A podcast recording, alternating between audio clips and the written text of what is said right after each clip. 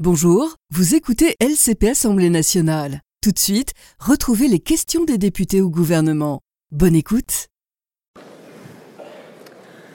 Madame la Première ministre, Mesdames et Messieurs les membres du gouvernement, Mesdames et Messieurs les députés, mes chers collègues, horreur, sidération, angoisse. Le monde est aujourd'hui en état de choc devant la violence de l'attaque terroriste qui a frappé Israël. Devant cette barbarie, je veux redire ici qu'Israël est un pays ami, à qui je veux réaffirmer, au nom de la représentation nationale, notre totale solidarité et notre soutien inconditionnel.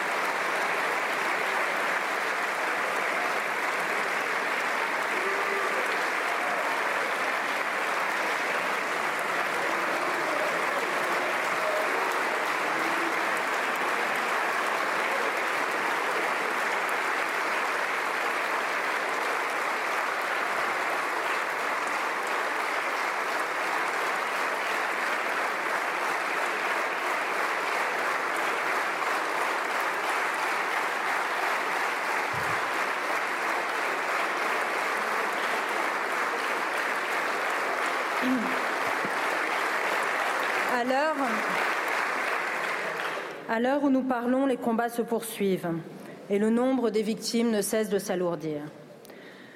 Nous pleurons également la mort de quatre de nos compatriotes et sommes toujours sans nouvelles de treize d'entre eux. Rien ne justifie, ni ne justifiera jamais le terrorisme. Aucune cause n'autorise à tirer sur des civils, à enlever des enfants, à utiliser des otages comme boucliers humains. Partout, sous toutes ses formes et sous tous ses prétextes, le terrorisme doit être condamné et combattu sans ambiguïté et sans la moindre nuance.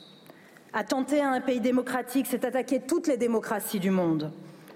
Attenter aux populations civiles, c'est menacer l'humanité entière. En hommage aux victimes, en signe de solidarité avec leurs familles, comme avec celles qui sont sans nouvelles de personnes prises en otage ou portées disparues, je vous demande, Mesdames et Messieurs les membres du gouvernement, Mesdames et Messieurs les députés, de bien vouloir observer une minute de silence.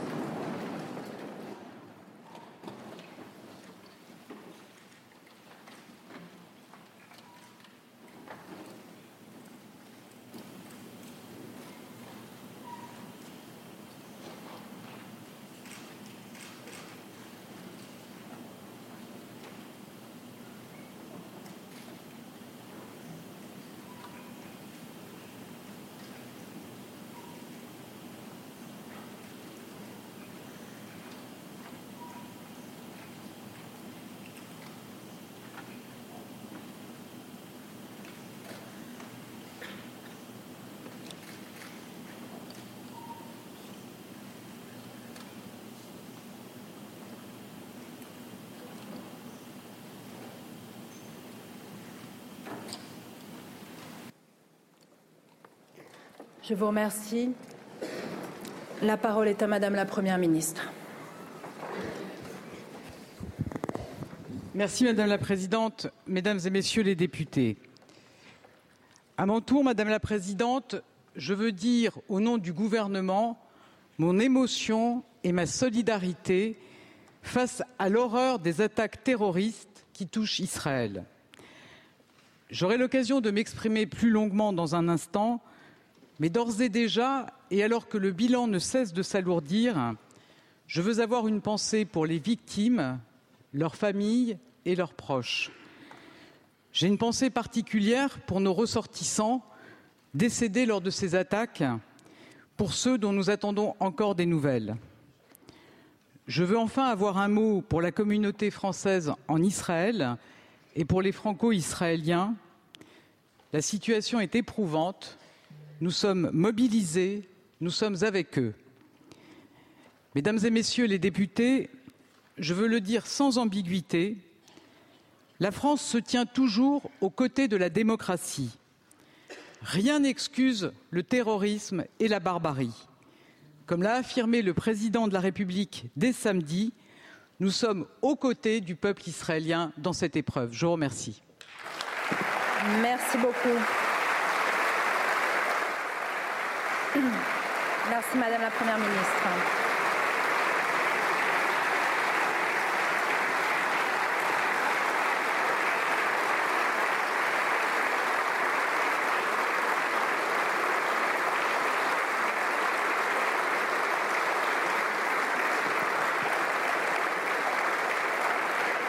Je vous remercie.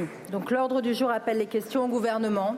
Je vous rappelle que la conférence des présidents a décidé que les dix premières questions seraient consacrées à la situation en Israël à raison d'une question par groupe et qu'elle donnerait lieu à une réponse globale de Madame la Première ministre. La première question va être posée par Monsieur le questeur Ciotti pour le groupe Les Républicains.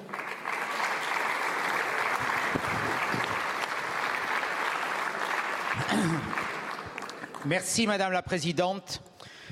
Madame la Première ministre, je voudrais euh, m'associer tout à la fois à vos mots et à ceux de Madame la Présidente. Oui, c'est avec sidération et horreur que nous avons reçu samedi matin ces images terrifiantes, horribles, venant d'Israël. Des massacres de civils étaient perpétrés. Des vieillards ont été traqués jusque dans leur domicile. Des enfants ont été kidnappés. Des femmes ont été violées. Aujourd'hui, les terroristes du Hamas qui ont commis ces exactions terrifiantes menacent d'assassiner les otages. Dans d'autres temps, dans d'autres lieux, nous avons connu les mêmes scénarios. À l'image de ce 13 novembre 2015, sur les terrasses parisiennes où des jeunes, comme euh, dans le désert du Negev, ont été pris pour cible, à l'image du 14 juillet 2016 à Nice. Alors notre réaction, elle doit être celle de tous les républicains, de tous ceux qui sont attachés à la liberté, c'est-à-dire condamner sans réserve ceux qui ont commis ces exactions, ces terroristes. Elle doit être aussi de soutenir totalement Israël, en lui exprimant notre fraternité en humanité. Au-delà de ce soutien, au-delà de cette émotion, Madame la Première ministre, des réactions doivent intervenir. Nous ne pouvons plus aujourd'hui, je le dis, et c'est le sens de la résolution des Républicains, accorder du financement public à ceux qui soutiennent ou financent le terrorisme. Imaginons, pouvons-nous imaginer Pouvons-nous imaginer la France financer Daesh? Eh bien, aujourd'hui, nous le disons, il faut couper toute aide au développement à ceux qui participent au financement du terrorisme et il faut sanctionner. Merci, il faut sanctionner. Et sanctionner lourdement, totalement, les États comme l'Iran et le Qatar qui financent le terrorisme. Madame la Première ministre, y êtes-vous prête? Je vous remercie.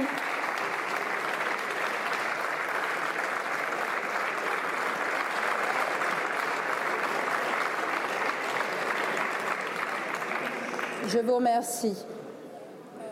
Madame la Présidente Panot pour le groupe La France Insoumise.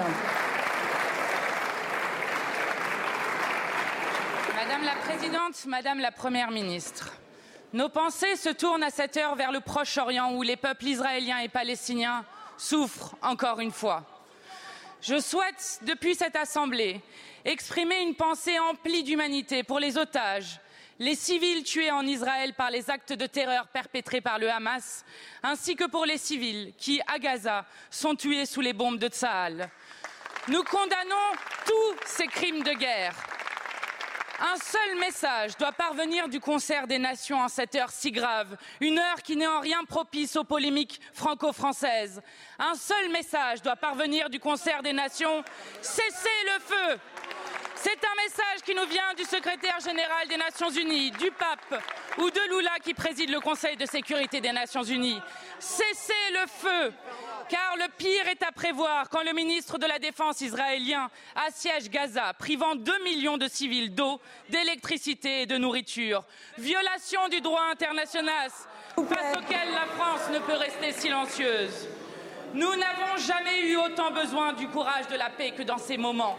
Cela fait trop longtemps que la communauté internationale a laissé la situation s'envenimer. Deux communiqués du Quai d'Orsay, un communiqué du président de la République. Pas un appel au cessez-le-feu, pas une fois le mot paix. Notre pays rompt avec la tradition diplomatique qui est la nôtre au Proche-Orient depuis 65 ans.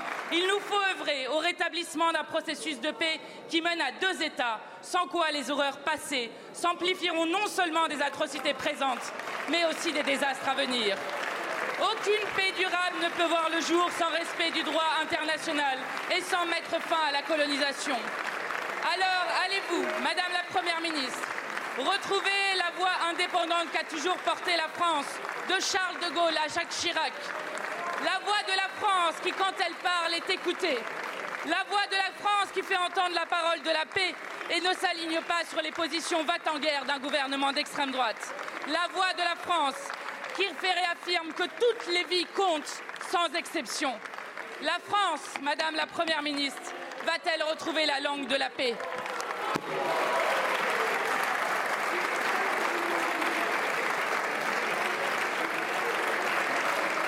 La parole est à Monsieur le Président Maillard pour le groupe Renaissance.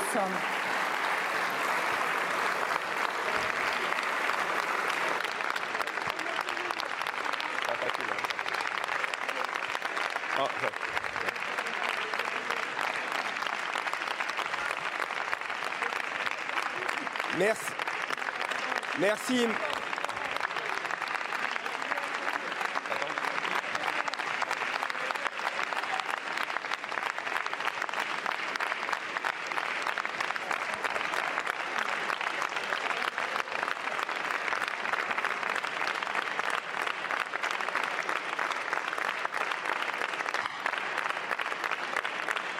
Monsieur le Président. Allez-y.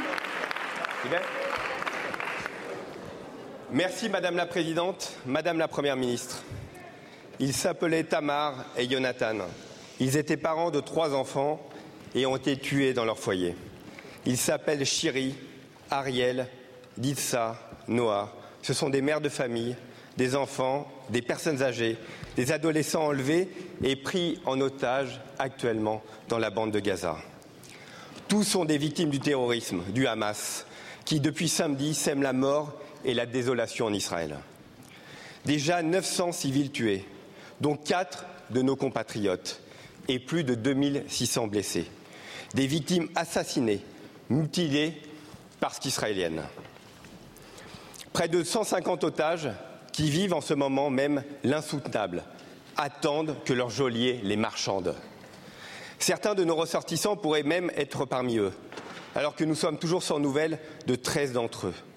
J'ai une pensée particulière pour Ethan, un enfant, un Français de 12 ans. Ce climat de terreur, certains voudraient même le créer sur notre sol, alors qu'une vingtaine d'attaques antisémites ont été relevées en deux jours. Il est du devoir de la représentation nationale de dénoncer avec force ces actes de haine qui sapent nos principes. Car toucher un citoyen juif, c'est toucher à la République. Dans ce combat commun de nos démocraties contre la terreur, la complaisance aveugle, l'ambiguïté coupable sont intolérables. Car rien, absolument rien, et je dis vraiment absolument rien, ne justifie le terrorisme.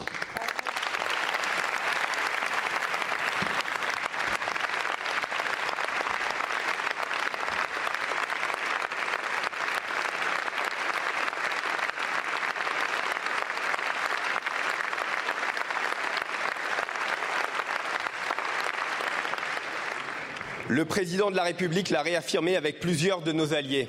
Israël a le droit de se défendre. Madame la Première ministre, comment le gouvernement compte-t-il assurer la sécurité de nos concitoyens sur place, mais également sur notre propre territoire? Je vous remercie. Merci beaucoup, Monsieur le Président.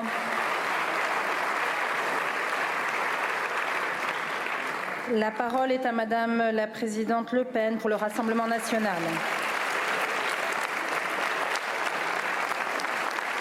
Madame la Présidente, Madame la Première ministre, chers collègues, ce 7 octobre 2023, nous avons assisté à ce que nous pensions ne plus jamais revoir dans l'histoire de l'humanité.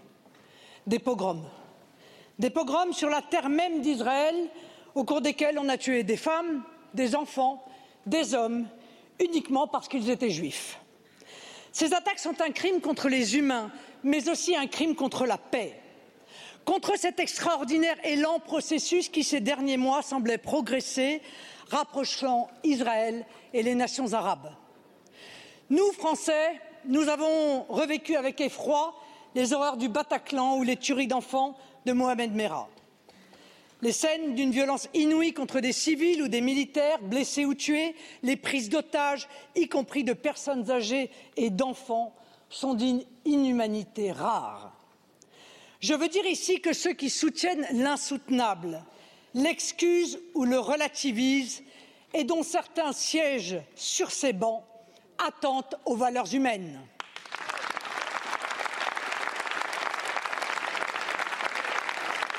Ils, en répondront politiquement, y compris vis-à-vis -vis de leurs alliés et, le cas échéant, devant la justice. Je réaffirme ici solennellement notre soutien au peuple israélien frappé au cœur, aux familles touchées dans leur chair et à tous ceux qui souffrent dans leur âme de ces abominations. La lutte contre l'hydre islamiste, que ce soit en Israël ou en France, est un danger majeur pour notre époque, notamment car elle doit libérer certaines populations, dont je crois une partie du peuple palestinien, prise en otage par des mouvements islamistes terroristes.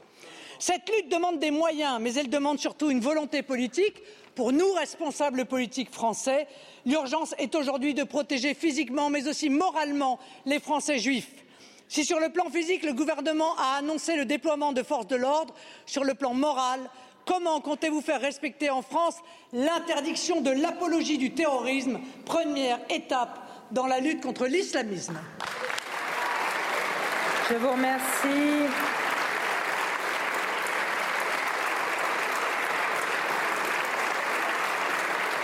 La parole est à Monsieur Olivier Faure pour le groupe socialiste. Madame la Présidente, Madame la Première ministre, le massacre de jeunes a une rave party, l'exécution de bébés, de vieillards, d'innocents, le kidnapping d'otages, y compris d'enfants, n'est pas un acte de résistance, c'est un crime terroriste.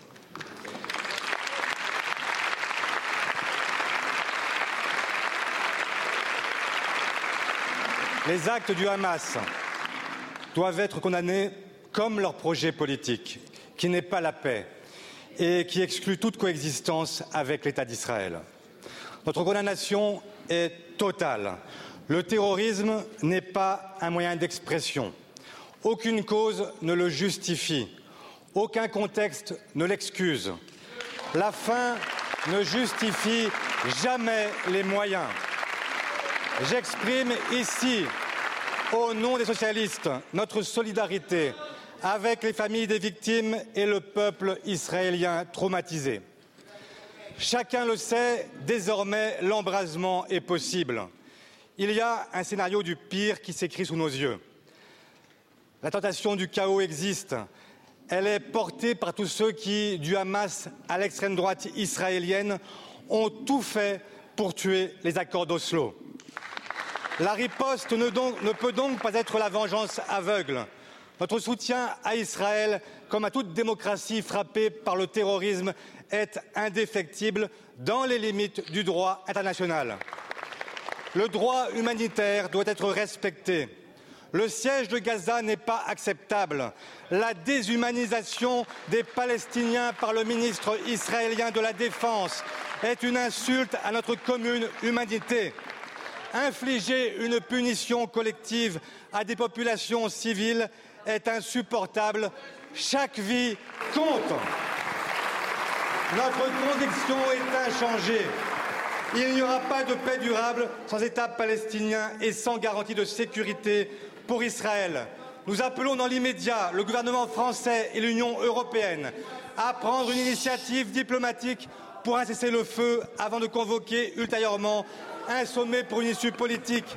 La guerre a ses trop nombreux partisans. La paix a maintenant besoin de ses combattants. Merci. Je vous remercie.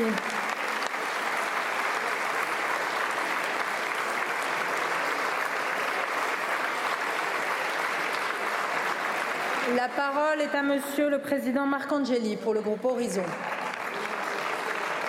Merci, Madame la Présidente, Madame la Première ministre. Le 7 octobre 2023 restera dans l'histoire comme un jour où le genre humain a montré sa face la plus sombre. Le Hamas a mis en œuvre une attaque organisée, coordonnée, visant à prendre le maximum de civils israéliens en otage quand ils n'étaient pas sommairement exécutés chez eux parfois par famille entière. Ce ne sont pas des crimes de guerre, une qualification qui s'applique uniquement lorsqu'ils sont commis par une armée régulière. Ici, les méthodes employées ont changé de nature et de degré.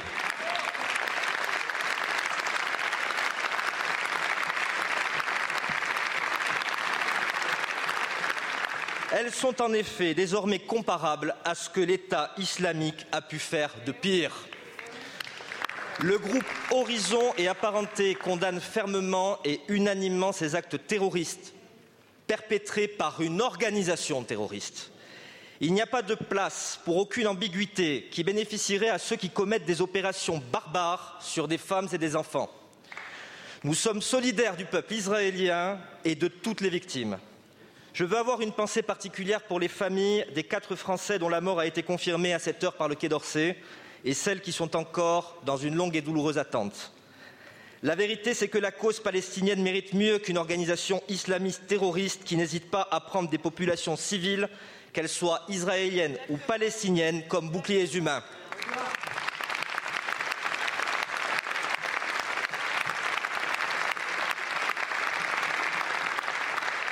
Et plus personne n'ignore que le but ultime du Hamas n'est pas la paix, mais bien la destruction pure et simple de l'État d'Israël.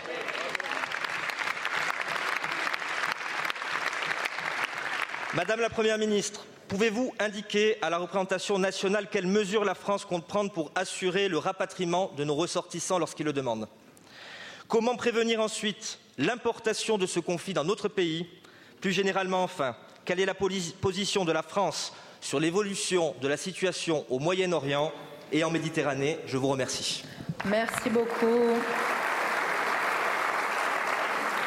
La parole est à Madame la Présidente Châtelain pour le groupe écologiste. Madame la Présidente, Madame la Première ministre, chers collègues, les écologistes pensent aux familles, aux victimes, à toutes celles et ceux qui sont dans l'angoisse et dans l'attente de nouvelles de leurs proches. Notre solidarité est totale les Israéliens ont le droit absolu de pouvoir vivre en sécurité. Les écologistes condamnent sans réserve les atrocités commises par les terroristes du Hamas. Aucune lutte ne justifie les tirs de roquettes contre un hôpital. Aucune cause ne justifie la prise d'otages et l'assassinat de civils. Aucun acte de résistance ne justifie le massacre de 260 festivaliers. Les écologistes ne seront jamais aux côtés de, de celles et ceux qui sèment la terreur et la mort. Nous serons toujours aux côtés de celles et ceux qui œuvrent pour la paix. Face à la barbarie, seul le droit international est notre réponse.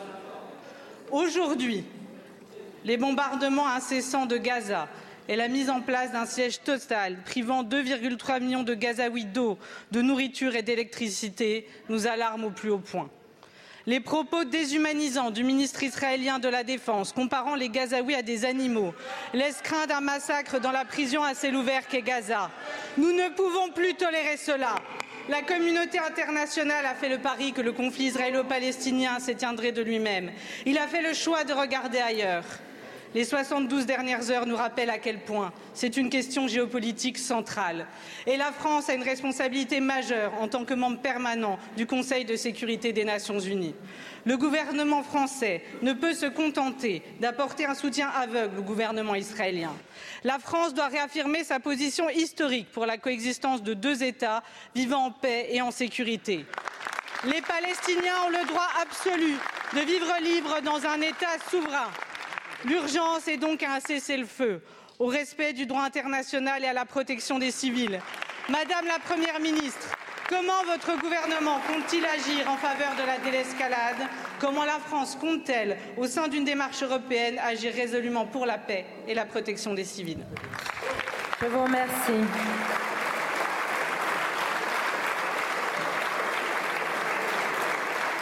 La parole est à Monsieur le Président Mattei pour le groupe démocrate.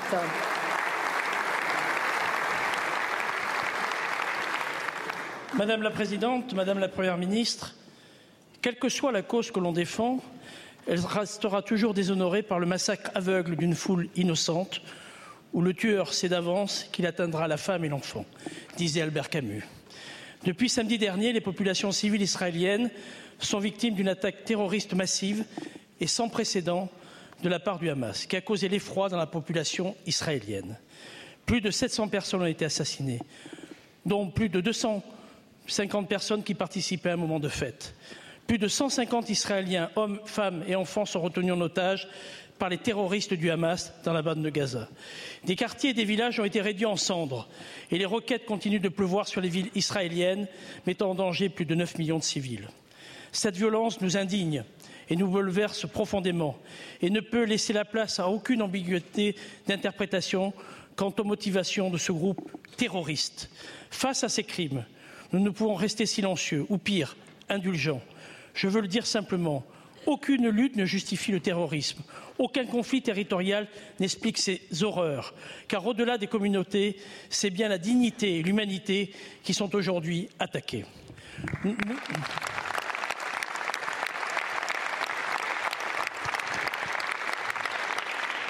Condamnons fermement ces attentats. Les manifestations nombreuses qui ont eu lieu hier en fin de journée ont marqué la solidarité du peuple de France vis-à-vis -vis du peuple israélien si durement touché. Nous étions nombreux à y être et j'avoue avoir été particulièrement touché par la fraternité qui s'y est exprimée. Je veux dire au nom de mon groupe tout notre soutien au peuple israélien. Nous adressons nos condoléances aux proches des victimes de ces attentats et sommes aux côtés des familles des otages. Madame la Première ministre, pouvez-vous nous dire quelles seront les actions à venir de la France et de l'Europe surtout dans ce contexte de crise aiguë? Je vous remercie. Merci beaucoup, Monsieur le Président. La parole est à Monsieur le Président Pancher pour le groupe Lyot. Madame la Première ministre, les euh, députés euh, du groupe Lyot, comme le monde entier, ont découvert eux aussi avec effroi les attaques du mouvement terroriste Hamas contre la population civile israélienne. C'est avec la plus grande fermeté que nous les condamnons sans aucune réserve. Quelles que soient les causes, les humains ne peuvent pas en arriver à de tels niveaux d'atrocité sur leurs semblables. Les assassinats, les prises d'otages d'enfants, d'adultes, de femmes ou de personnes âgées sont des actes monstrueux. Nous apportons notre totale solidarité aux familles, aux proches des victimes, des disparus, des otages du Hamas prises dans un chantage odieux. Il s'agit pour la représentation française et pour les responsables politiques que nous sommes de faire preuve de responsabilité et de dignité dans notre expression, loin de toute querelle politicienne les prises de position avec de la surenchère, sans aucune nuance, celles cherchant des excuses ou appelant à la vengeance ne peuvent décemment être acceptables aux prises avec un conflit d'une telle complexité. Nul ici ne peut régler ses comptes avec d'autres, car ce serait une offense aux victimes et à ceux qui continuent de souffrir, ceux qui sont dans l'angoisse d'un enfant ou d'un parent disparu et qui craignent pour leur vie. Je le dis avec solennité, il est essentiel que nous donnions tous une autre image que celle que nous voyons parfois dans cet hémicycle. Nous avons appris ce matin, malheureusement, la mort de quatre Français. Nous apportons évidemment notre soutien et nos condoléances à leurs familles et à leurs proches. Nous demandons au gouvernement les solutions qu'il va mettre en place pour nos ressortissants actuellement en Israël et qui souhaitent revenir en France. Nous craignons un déluge de feu à venir et un élargissement du conflit. Il appartient, au-delà de l'émotion légitime immédiate que la France, l'Union européenne et l'ONU puissent commencer à envisager des solutions pour éviter un engrenage incontrôlable. Madame la Première ministre, c'est dans ce sens qu'il nous faut tous œuvrer. Je vous remercie.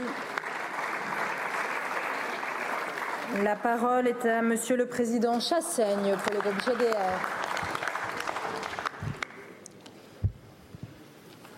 Madame la Première ministre, le groupe GDR et les députés communistes ont condamné sans réserve l'attaque terroriste perpétrée par le Hamas sur les civils israéliens.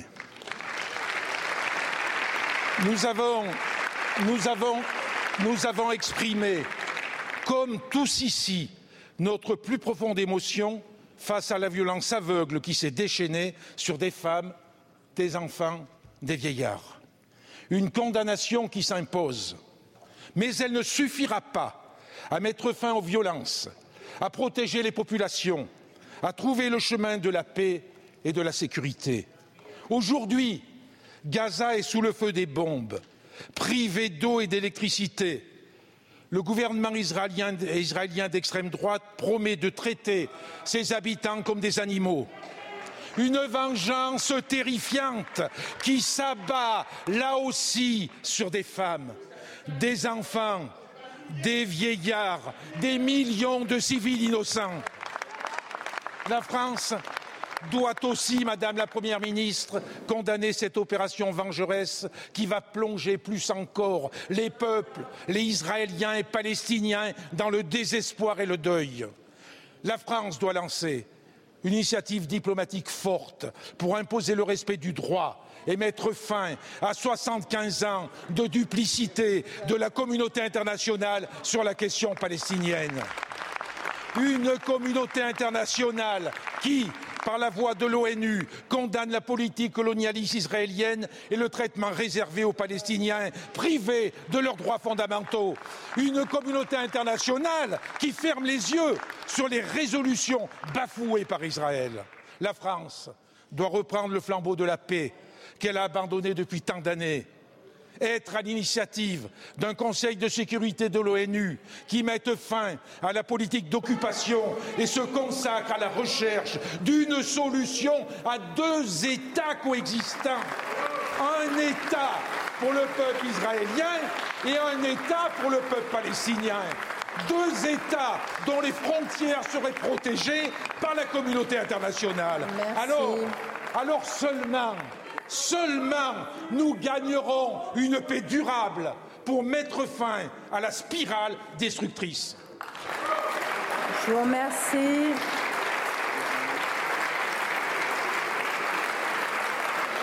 Chaque groupe politique s'étant euh, exprimé, je donne la parole à Madame la Première ministre.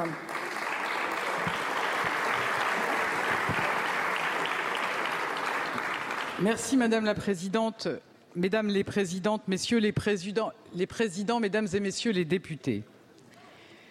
Ce samedi 7 octobre, l'horreur s'est abattue sur plusieurs villes d'Israël et quelques heures plus tard, nous allions découvrir l'ampleur, la gravité et la barbarie de l'attaque terroriste commise par le Hamas. Des tirs de roquettes massifs, des civils visés, des femmes, des hommes, des personnes âgées, des enfants exhibés, humiliés, pris en otage, tués. Ces images ont été un choc. Elles étaient probablement encore en dessous de la réalité. Dans les heures qui ont suivi, nous avons découvert 260 victimes dans le désert, des jeunes femmes et des jeunes hommes sauvagement tués. Et encore ce matin, nous sommes frappés par l'horreur avec la découverte d'un charnier d'une centaine de corps dans le kibbutz de Berry, à l'est de Gaza. Ces drames ont un retentissement particulier en France. Notre pays connaît trop bien le prix et les souffrances du terrorisme. Notre pays a un rôle à tenir pour défendre toujours la démocratie et la liberté. À nouveau, je veux dire mon soutien aux victimes et aux familles dont nous partageons la douleur. Permettez-moi, comme vous l'avez fait, mesdames et messieurs les présidentes et présidents, d'avoir une pensée particulière pour les familles françaises qui souffrent aujourd'hui.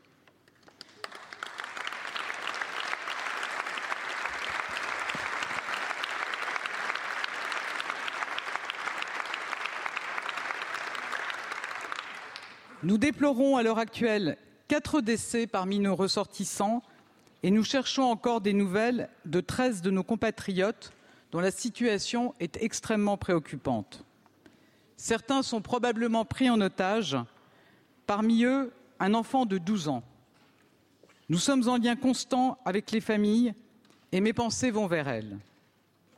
Et nous veillons en lien avec Air France à ce que des vols puissent reprendre au plus vite. Nous sommes face à une attaque terroriste commise par un groupe terroriste, le Hamas, un groupe reconnu comme tel par la France comme par l'Union européenne.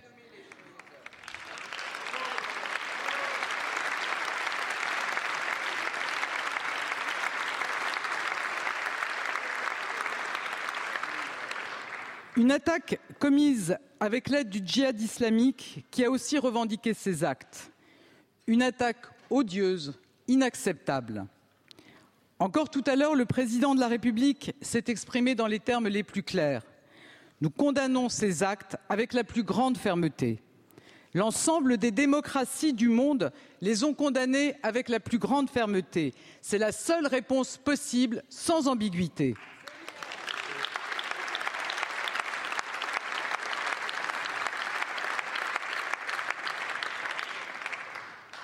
Mesdames et Messieurs les députés, ne nous trompons pas sur ce qui vient de se passer.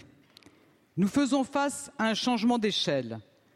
L'ampleur de l'opération, sa complexité, son exécution, tous ces éléments le démontrent. La barbarie et le niveau de violence inimaginable nous rappellent les pires moments de notre combat contre l'État islamique. Ceux qui ont soutenu, financé et armé le Hamas ont basculé avec lui dans l'ignominie.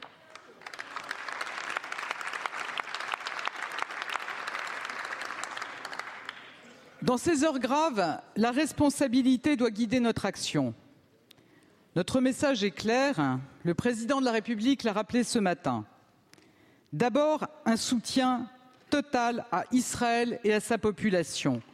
Nous nous tenons à leur côté et Israël a le droit de se défendre face au terrorisme.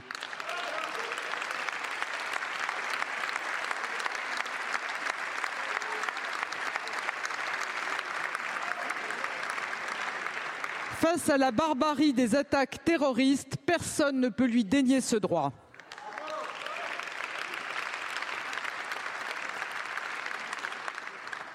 Ensuite, nous devons tout mettre en œuvre pour permettre la désescalade et éviter l'embrasement de la région.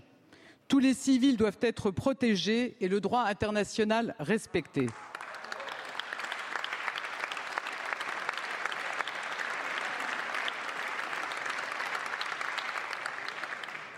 La diplomatie est à l'œuvre. Le président de la République a multiplié les échanges avec ses homologues la ministre des Affaires étrangères est pleinement mobilisée avec l'ensemble de nos diplomates. Nous restons en contact très étroit avec nos partenaires dans la région.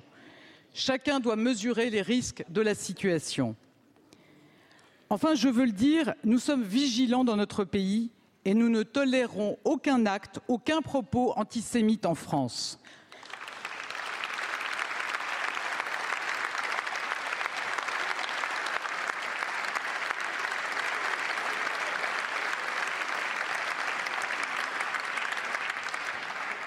Nous ne laisserons passer aucun débordement, ni sur la voie publique, ni dans l'espace numérique. Notre cadre républicain est clair. Il s'appliquera avec la plus grande fermeté à tous ceux qui voudraient utiliser ce conflit comme prétexte à l'antisémitisme, que ce soit dans nos rues, dans nos écoles, dans nos universités.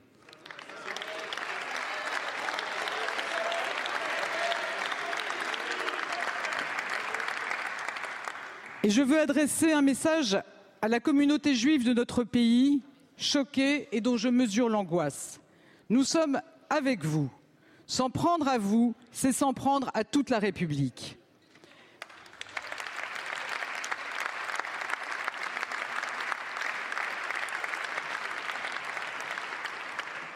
Dès samedi, le ministre de l'Intérieur a adressé des messages de vigilance à tous les préfets et aux forces de l'ordre. Avec le concours des militaires de Sentinelle, la protection des lieux sensibles a été renforcée. Enfin, nos services de renseignement travaillent activement à la détection des menaces afin de prévenir tout acte de violence. Mesdames et messieurs les députés, je veux également être clair sur un point. La France a toujours été l'artisan de la paix. Elle le reste, et malgré l'horreur des événements, ces violences injustifiables ne doivent pas nous, dé nous détourner de la recherche d'une paix durable au Moyen-Orient et d'une solution politique dans le conflit israélo-palestinien. Le, le, Hamas ne cherche pas à répondre à ces aspirations. Il a démontré que son seul objectif, c'est de faire couler le sang. Dans ce contexte, je n'ignore pas les interrogations sur notre aide humanitaire.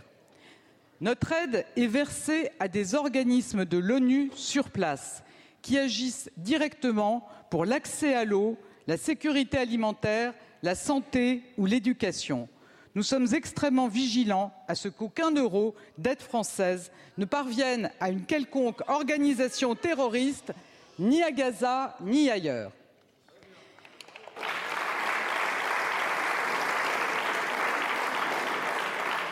Mesdames et Messieurs les députés, Israël, un pays ami et allié, vit un traumatisme terrible.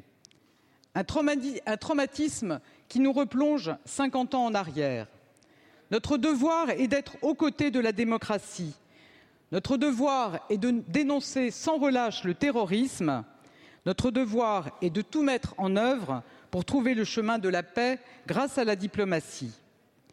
Ce chemin sera très long, mais nous ne pouvons pas baisser les bras. Nous devons tout faire pour trouver une solution politique et mettre fin aux décennies de ce conflit territorial. La France tiendra sa place. Dans ces moments tragiques, je trouve choquant et désolant d'entendre des voix dissonantes jusque, sur ces bancs. C'est par la cohésion nationale et par la défense de nos valeurs républicaines que nous pourrons être à la hauteur. Je vous remercie. Merci beaucoup, Madame la Première ministre.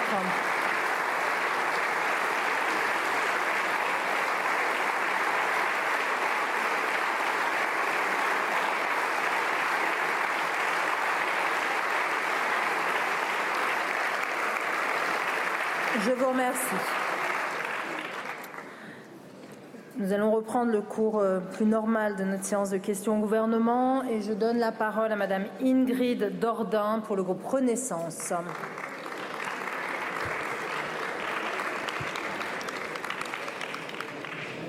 Merci Madame la Présidente. Ma question s'adresse à Madame la Ministre des Sports et des Jeux Olympiques et Paralympiques de France.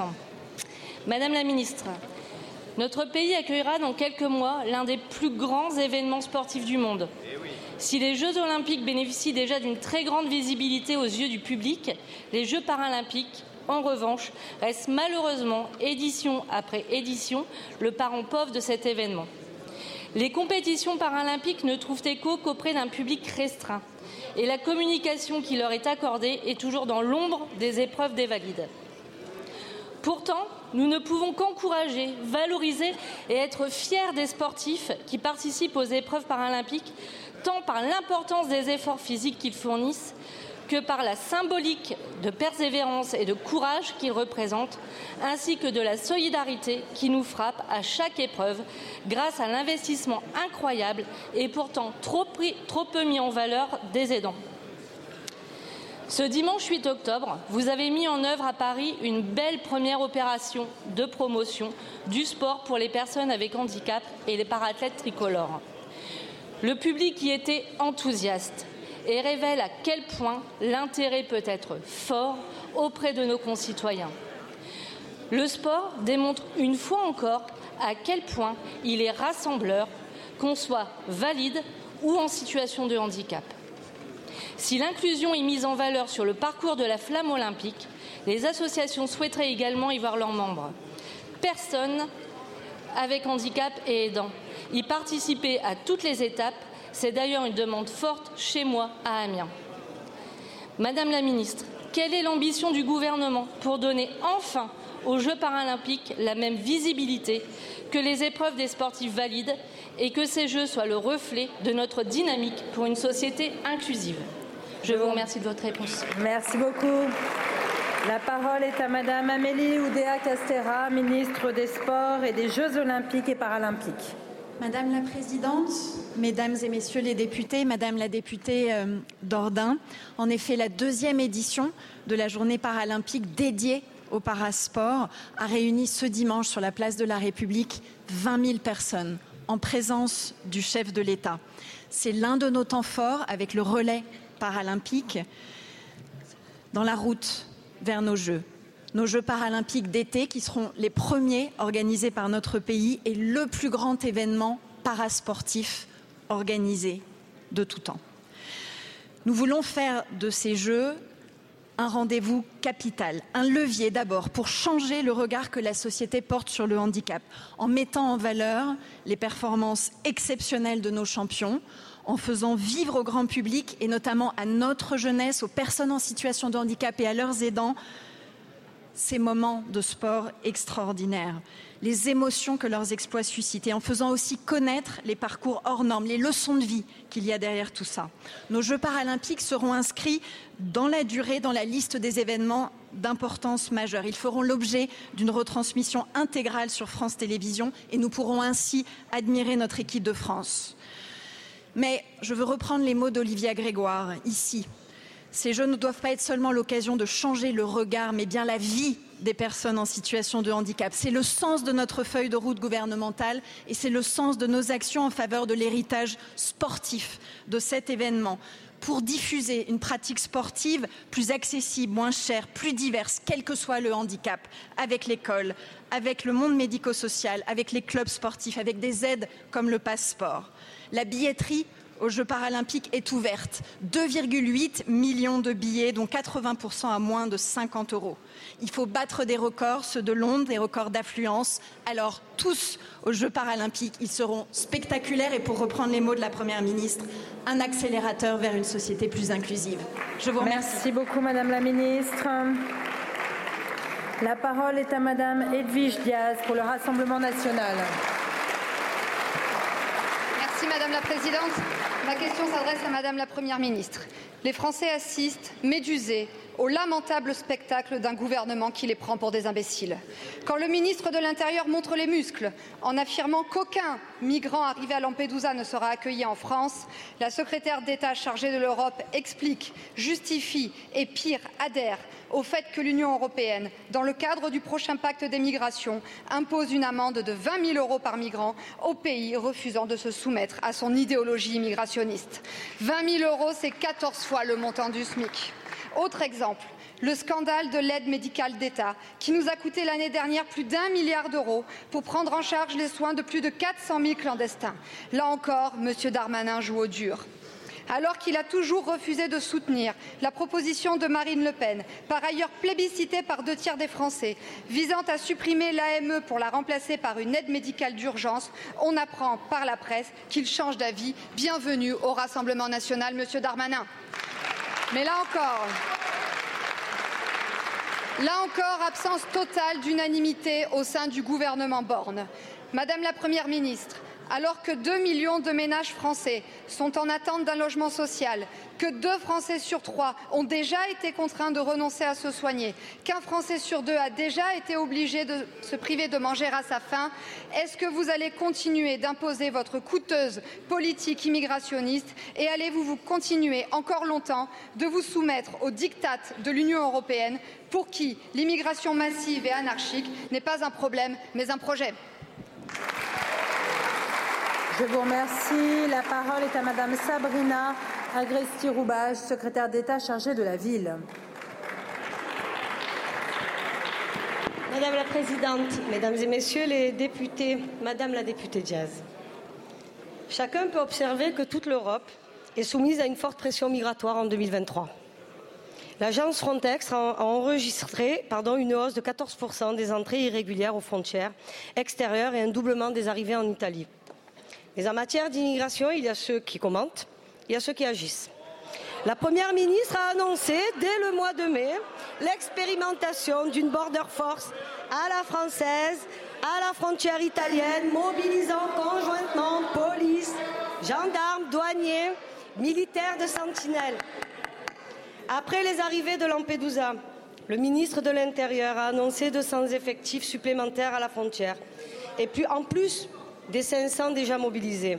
Plus de 40 000 reconduites à la frontière ont déjà été effectuées en 2023.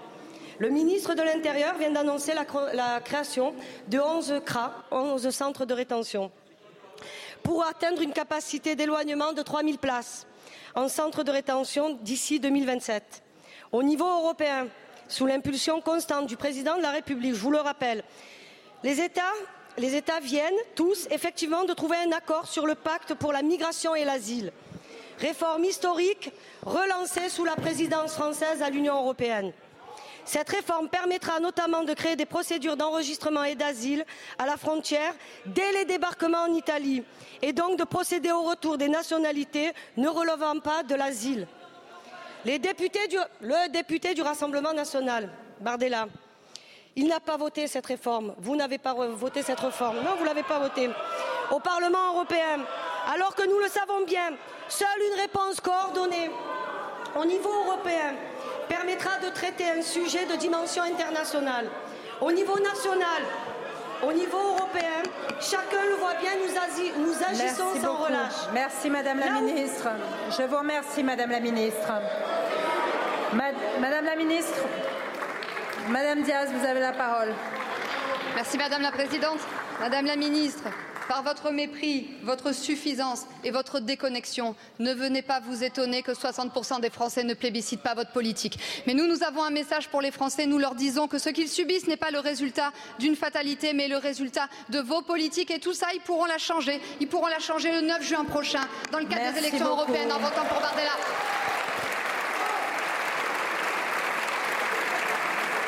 La parole est à Monsieur Henri Alfandari pour le groupe Horizon. Merci Madame la Présidente. Mes chers collègues, Monsieur le ministre de l'Intérieur, depuis samedi dernier, un nouveau conflit armé a débuté au Moyen-Orient. Une organisation terroriste a lancé une opération militaire d'ampleur contre l'État d'Israël et des personnes pacifiques sans défense qui ne se doutaient pas que la mort allait les séparer des leurs. Nos pensées vont bien évidemment à toutes ces victimes et à leurs familles qui sont dans l'effroi et la peine. À cette heure, notre rôle est d'être aux côtés d'Israël dans le combat qu'il livre contre ces actes barbares et leurs commanditaires, qui sont, ne l'oublions pas, les premiers à utiliser leur population comme bouclier humain pour les couvrir de leurs crimes. Cet événement est une surprise. Nous devons tous nous interroger sur la capacité de nos renseignements à prévenir de tels actes. Nous avons vu dans cet hémicycle l'importance de trouver des réponses pour combattre le sentiment d'impunité et le contrôle de la haine en ligne. Je n'ose vous inviter, mes chers collègues, à lire les torrents d'immondices, notamment antisémites, qui prospèrent en ce moment et qui sont autant d'invitations au crime. Partout sur le globe, les terres s'embrasent, les équilibres géopolitiques du XXe siècle disparaissent, au profit de puissances régionales ou plutôt sur la route d'affrontements entre alliances de fortune qui peuvent nous entraîner tous dans l'abîme. Nos concitoyens constatent en silence. Ils ont peur pour leurs enfants, les leurs et pour eux-mêmes. Ils veulent connaître la place de leur pays dans ce monde. Ils veulent savoir quelle place nous voulons donner à l'Union européenne dans cette reconfiguration géostratégique. Ils souhaitent aussi que les directives et règlements de cette même Union européenne permettent à leurs institutions nationales de les protéger. Vous l'avez bien compris, derrière ces conflits et cette réorganisation mondiale, c'est l'importation de ces dangers sur notre propre sol qui nous inquiète. Détermination et choix difficiles nous attendent. Et nous devons pourtant être également au rendez-vous de la dignité humaine et de la démocratie. Monsieur le ministre, comment comptez-vous faire évoluer nos dispositifs et anticiper les menaces pour protéger les Français sur notre sol? Je vous remercie, Monsieur le député. La parole est à Monsieur Philippe Vigier, ministre délégué chargé des Outre-mer. Madame la Présidente, euh, Mesdames, Messieurs les députés, Monsieur le député Henri Alfandéry. Toucher un juif en France, c'est toucher à la République, comme l'a dit le président Bayard. Ce sont les mots euh, de Gérald Darmanin l'autre jour. Je le reprends à mon compte et j'ai l'excuse parce qu'il est avec le président de la République en Allemagne cet après-midi. Barbarie, terrorisme, horreur, les mots me manquent. Je crois revivre 2015 pour qualifier ce qui s'est passé en Israël, attentats qui ont été commis par le Hamas, que rien, je dis bien rien, n'excusera jamais. À la demande du président de la République et de la Première ministre, le ministre de l'Intérieur a immédiatement donné des consignes très strictes à l'ensemble des services de sécurité, en particulier aux préfets, pour protéger nos concitoyens partout sur le sol national. 582 lieux communautaires juifs sont protégés, comme l'a dit la Première ministre, par euh, dix 10 000 policiers, gendarmes, militaires euh, sentinelles, de façon à ce qu'on puisse éviter à nouveau l'irréparable. Vous dire que toutes les manifestations qui ont eu lieu de soutien à Israël ont toutes été protégées et se sont passées dans les meilleures conditions. Vous dire aussi que toutes les manifestations susceptibles, naturellement, d'engager un trouble à l'ordre public et faisant l'apologie du, terrorisme, eh bien, simplement, elles seront interdites pour éviter une importation, vous avez bien compris, du conflit sur le sol français. Au travers de mes mots, vous dire que l'ensemble des services sont mobilisés en lien avec la justice, en lien également avec euh, le cyberespace, la plateforme Pharos, pour que partout, je dis bien partout, on puisse protéger nos concitoyens. Le terrorisme ne doit pas passer et nous devons tous, je dis bien tous, être unis dans de telles circonstances. Merci. Je vous remercie, Monsieur le Ministre. La parole est à Monsieur Arnaud Legal pour le groupe La France Insoumise. Ma, Ma question s'adresse à Monsieur le ministre de l'économie et des finances. La semaine dernière, des journaux français et étrangers ont révélé que la société française Nexa a vendu un logiciel de surveillance généralisée à plusieurs dictatures et milices pratiquant qui la torture d'opposants, qui des crimes de guerre, qui l'espionnage de journalistes ou d'élus, pour certains français. La mise en relation entre cette société, dont le numéro 3 a fait la campagne d'Emmanuel Macron en 2017, et un client comme l'Arabie saoudite a été facilitée par Alexandre Benalla, alors membre du cabinet du président de la République. D'après des documents cités par les enquêteurs, le président en personne aurait participé à au moins une des réunions afférentes. Certaines licences d'exportation, par exemple aux milices du maréchal Haftar en Libye, ont été accordées par le ministère de l'économie en dépit de l'embargo et des accusations de crimes de guerre visant ces milices. Les faits révélés sont graves et les questions nombreuses. Pourquoi ces autorisations ont-elles été délivrées? Pourquoi le président de la République a-t-il cru bon d'aider cette société? Quel rôle informel Alexandre Benalla continue-t-il de jouer auprès, du président de la République? Pourquoi la justice attend-elle toujours que soit déposée une plainte du ministère de l'économie, seul habilité à le faire, pour violation de l'embargo sur la vente d'armes et pour complicité de torture? Comment prétendre défendre les droits humains quand on aide les régimes égyptiens ou saoudiens, entre autres, à réprimer leur population? Comment ne pas craindre, quand on découvre la participation de l'exécutif à ces opérations d'exportation de matériel de surveillance de masse, que certains droits fondamentaux des Français ne soient pas menacés eux aussi?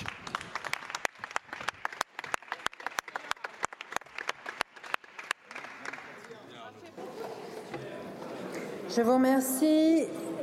La parole est à Monsieur Jean-Noël Barrot, ministre chargé du numérique.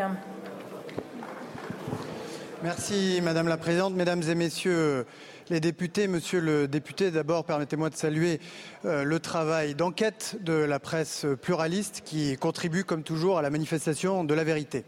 Vous dire ensuite, euh, Monsieur le député, que les exportations de biens à double usage tels que les systèmes de cybersurveillance que vous visez dans votre question sont soumis dans notre pays depuis 2013 et la loi de programmation militaire à des procédures réglementaires et à des autorisations administratives.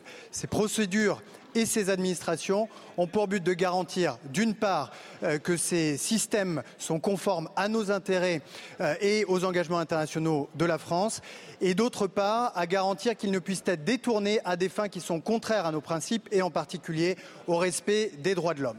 Et je peux vous assurer, monsieur le député, qu'aucune autorisation n'a été accordée qui soit contraire à ces deux principes. Je peux également vous assurer, s'agissant du ministère de l'économie et des finances, qu'à aucun moment, d'aucune forme que ce soit, il n'a été saisi de quelques demandes euh, visant euh, une euh, violation de l'embargo qui concerne la Libye. Pour le reste, une procédure judiciaire est ouverte. Laissons la justice faire son travail. Je vous remercie, Monsieur le Ministre. Monsieur Le Gall Merci pour votre réponse euh, qui rappelle les procédures en vigueur. Toutefois, l'enquête en cours médiatique montre que ces procédures, au moins dans un cas s'agissant de l'embargo, n'ont pas été respectées.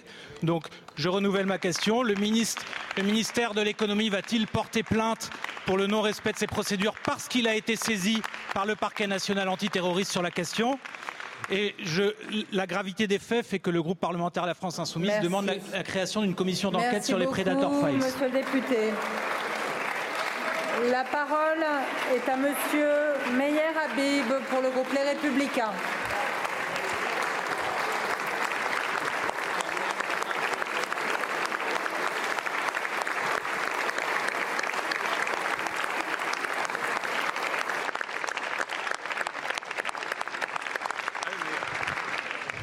Madame la Présidente, Madame la Première ministre, 50 ans jour pour jour, après la guerre déclenchée le jour de Kippour,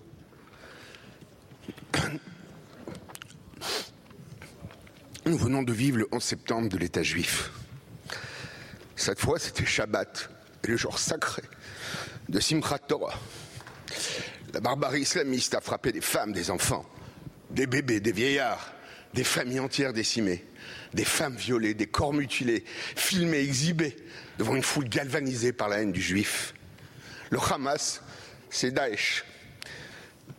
Des juifs victimes de pogroms 120 années après Kishinev. Jamais depuis la tragédie de la Shoah, autant de juifs n'avaient été massacrés le même jour. Mais cette fois, c'est en Eretz Israël.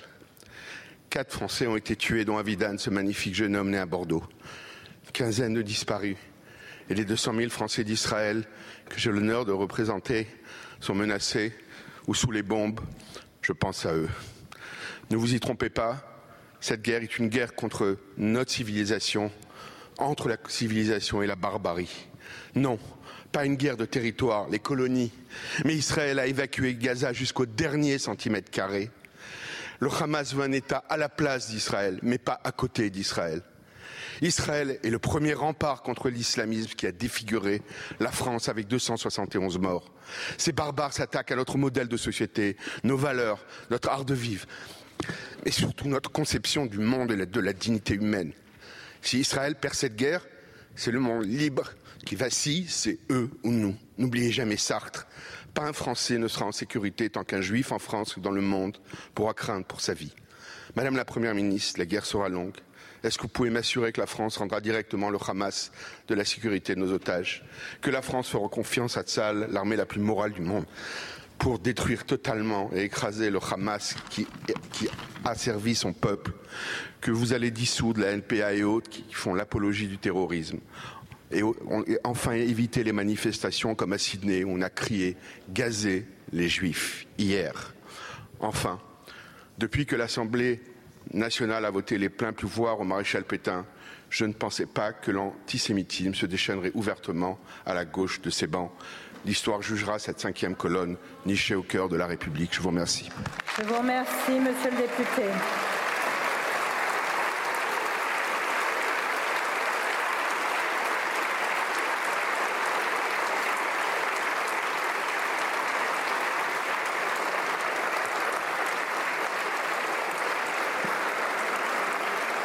Monsieur Représentant les Français qui vivent en Israël, il m'a semblé normal de lui, de lui laisser le temps de s'exprimer complètement. Merci. Madame la Première ministre. Merci Madame la Présidente, Mesdames et Messieurs les députés, Monsieur le député Meyer Habib. En tant que député des Français établis en Israël, j'ai conscience de la gravité de la situation à laquelle vous faites face, avec tous nos ressortissants sur place. Je sais que vous êtes en lien permanent avec eux et je veux vous remercier pour votre engagement. Une nouvelle fois, je veux dire à nos ressortissants qu'ils peuvent compter sur le plein soutien du gouvernement. Je l'ai dit, la première chose qui nous vient à l'esprit, c'est l'horreur. L'horreur du terrorisme, l'horreur des témoignages, l'horreur face à des hommes, des femmes, des enfants massacrés, des hommes, des femmes et des enfants enlevés, dont des fillettes de 4 ans. Le Hamas groupe terroriste, a agi pour terroriser la population israélienne. Face à ces drames, nous sommes aux côtés d'Israël et du peuple israélien. Israël a droit à la sécurité, droit de se défendre. Rien ne peut excuser le terrorisme. Sur les otages, le président de la République a été très clair. Il a dénoncé un chantage odieux et insupportable du Hamas. Nous le condamnons avec la plus grande fermeté. Enfin, monsieur le député, vous connaissez mon engagement et celui de mon gouvernement dans la lutte contre l'antisémitisme. Aucune ambiguïté n'est possible. J'ai déjà eu l'occasion de le dire. Aucun acte ou propos antisémite n'est acceptable. Nous ne les tolérerons ni dans les cortèges, ni sur les réseaux sociaux. Et je veux rassurer tous les juifs de France, nous les protégeons, c'est l'engagement du gouvernement, c'est le devoir de la République. Je vous remercie. Je vous remercie, Madame la Première ministre. La parole est à Madame Huguette Tiegna pour le groupe Renaissance. Merci, Madame la Présidente. Mesdames et Messieurs les ministres, chers collègues, ma question s'adresse au ministre de la Santé. Aujourd'hui, c'est la journée mondiale de la santé mentale. Pour l'OMS, il s'agit d'un droit humain universel. Pour la France, c'est un enjeu majeur de santé publique et pour cause, près d'un adulte sur, 10, sur 6 serait touché. Cela représente le premier poste de dépense du régime général de l'assurance maladie avant les cancers et les maladies cardiovasculaires. La Cour des comptes estime le coût total de ces troubles à 109 milliards d'euros par an. Si ce montant n'est rien devant la souffrance intime des patients et de leurs proches, il doit nous interpeller et nous pousser à agir davantage. C'est vrai en particulier pour les enfants et les adolescents. Un jeune sur cinq souffre de troubles dépressifs selon, la, Santé publique France et cette population est en forte augmentation depuis la crise sanitaire. Malgré les besoins identifiés, il existe d'importantes disparités territoriales. Aussi, nous devons être aux côtés des professionnels du secteur afin de leur permettre de répondre aux besoins des patients dans les meilleures conditions. L'an dernier, le président de la République a réaffirmé que la santé mentale devait être au cœur de notre stratégie de santé publique. Début 2023, les assises de la pédiatrie et de la santé de l'enfant ont été engagées. En janvier, j'ai déposé une proposition de loi signée par plusieurs parlementaires qui vise à refonder le cadre de la santé mentale des enfants et des adolescents. Il nous faut poursuivre, Madame la Ministre, nos efforts pour améliorer l'attractivité des carrières, augmenter l'offre de soins. Aussi, Madame la Ministre, pouvez-vous nous préciser la stratégie du gouvernement pour faire de la santé mentale une grande cause du quinquennat, notamment en faveur Merci. des enfants et adolescents? Merci beaucoup, Madame la députée. La parole est à Madame Agnès Firmin-Lebaudot, ministre chargée de l'organisation territoriale et des professions de santé. Merci Madame la Présidente, Mesdames et Messieurs les députés, Madame la députée euh, Huguette Tiegna. Merci Madame la députée pour votre question. Vous l'avez dit, la santé mentale des Français est l'un des principaux enjeux de santé publique, en particulier suite à la crise du Covid. C'est d'autant plus vrai en ce qui concerne les plus jeunes. Et je vous remercie d'avoir euh, cette attention pour eux en cette journée mondiale de la santé mentale. En effet, nous constatons que les taux d'anxiété et de dépression chez les enfants et les adolescents se maintiennent à des niveaux importants, plus élevés qu'avant la crise Covid. Vous l'avez signalé, un jeune sur cinq souffre de, souffre de troubles de santé mentale. Il s'agit d'une préoccupation majeure et bien entendu, depuis 2017, le gouvernement s'est pleinement saisi de cet enjeu et de nombreuses actions ont été développées. Le premier enjeu est de ne pas laisser nos jeunes seuls et sans information. Il est donc indispensable de rappeler l'existence du fil santé jeune, service anonyme et gratuit qui propose en ligne une écoute accessible 7 jours sur 7 de 9h à 23h, le 0800 235 236. Il s'agit ensuite bien sûr d'améliorer l'accompagnement et la prise en charge. Les assises de la santé mentale en 2021 ont permis de réaffirmer l'ambition du gouvernement en santé mentale chez les jeunes.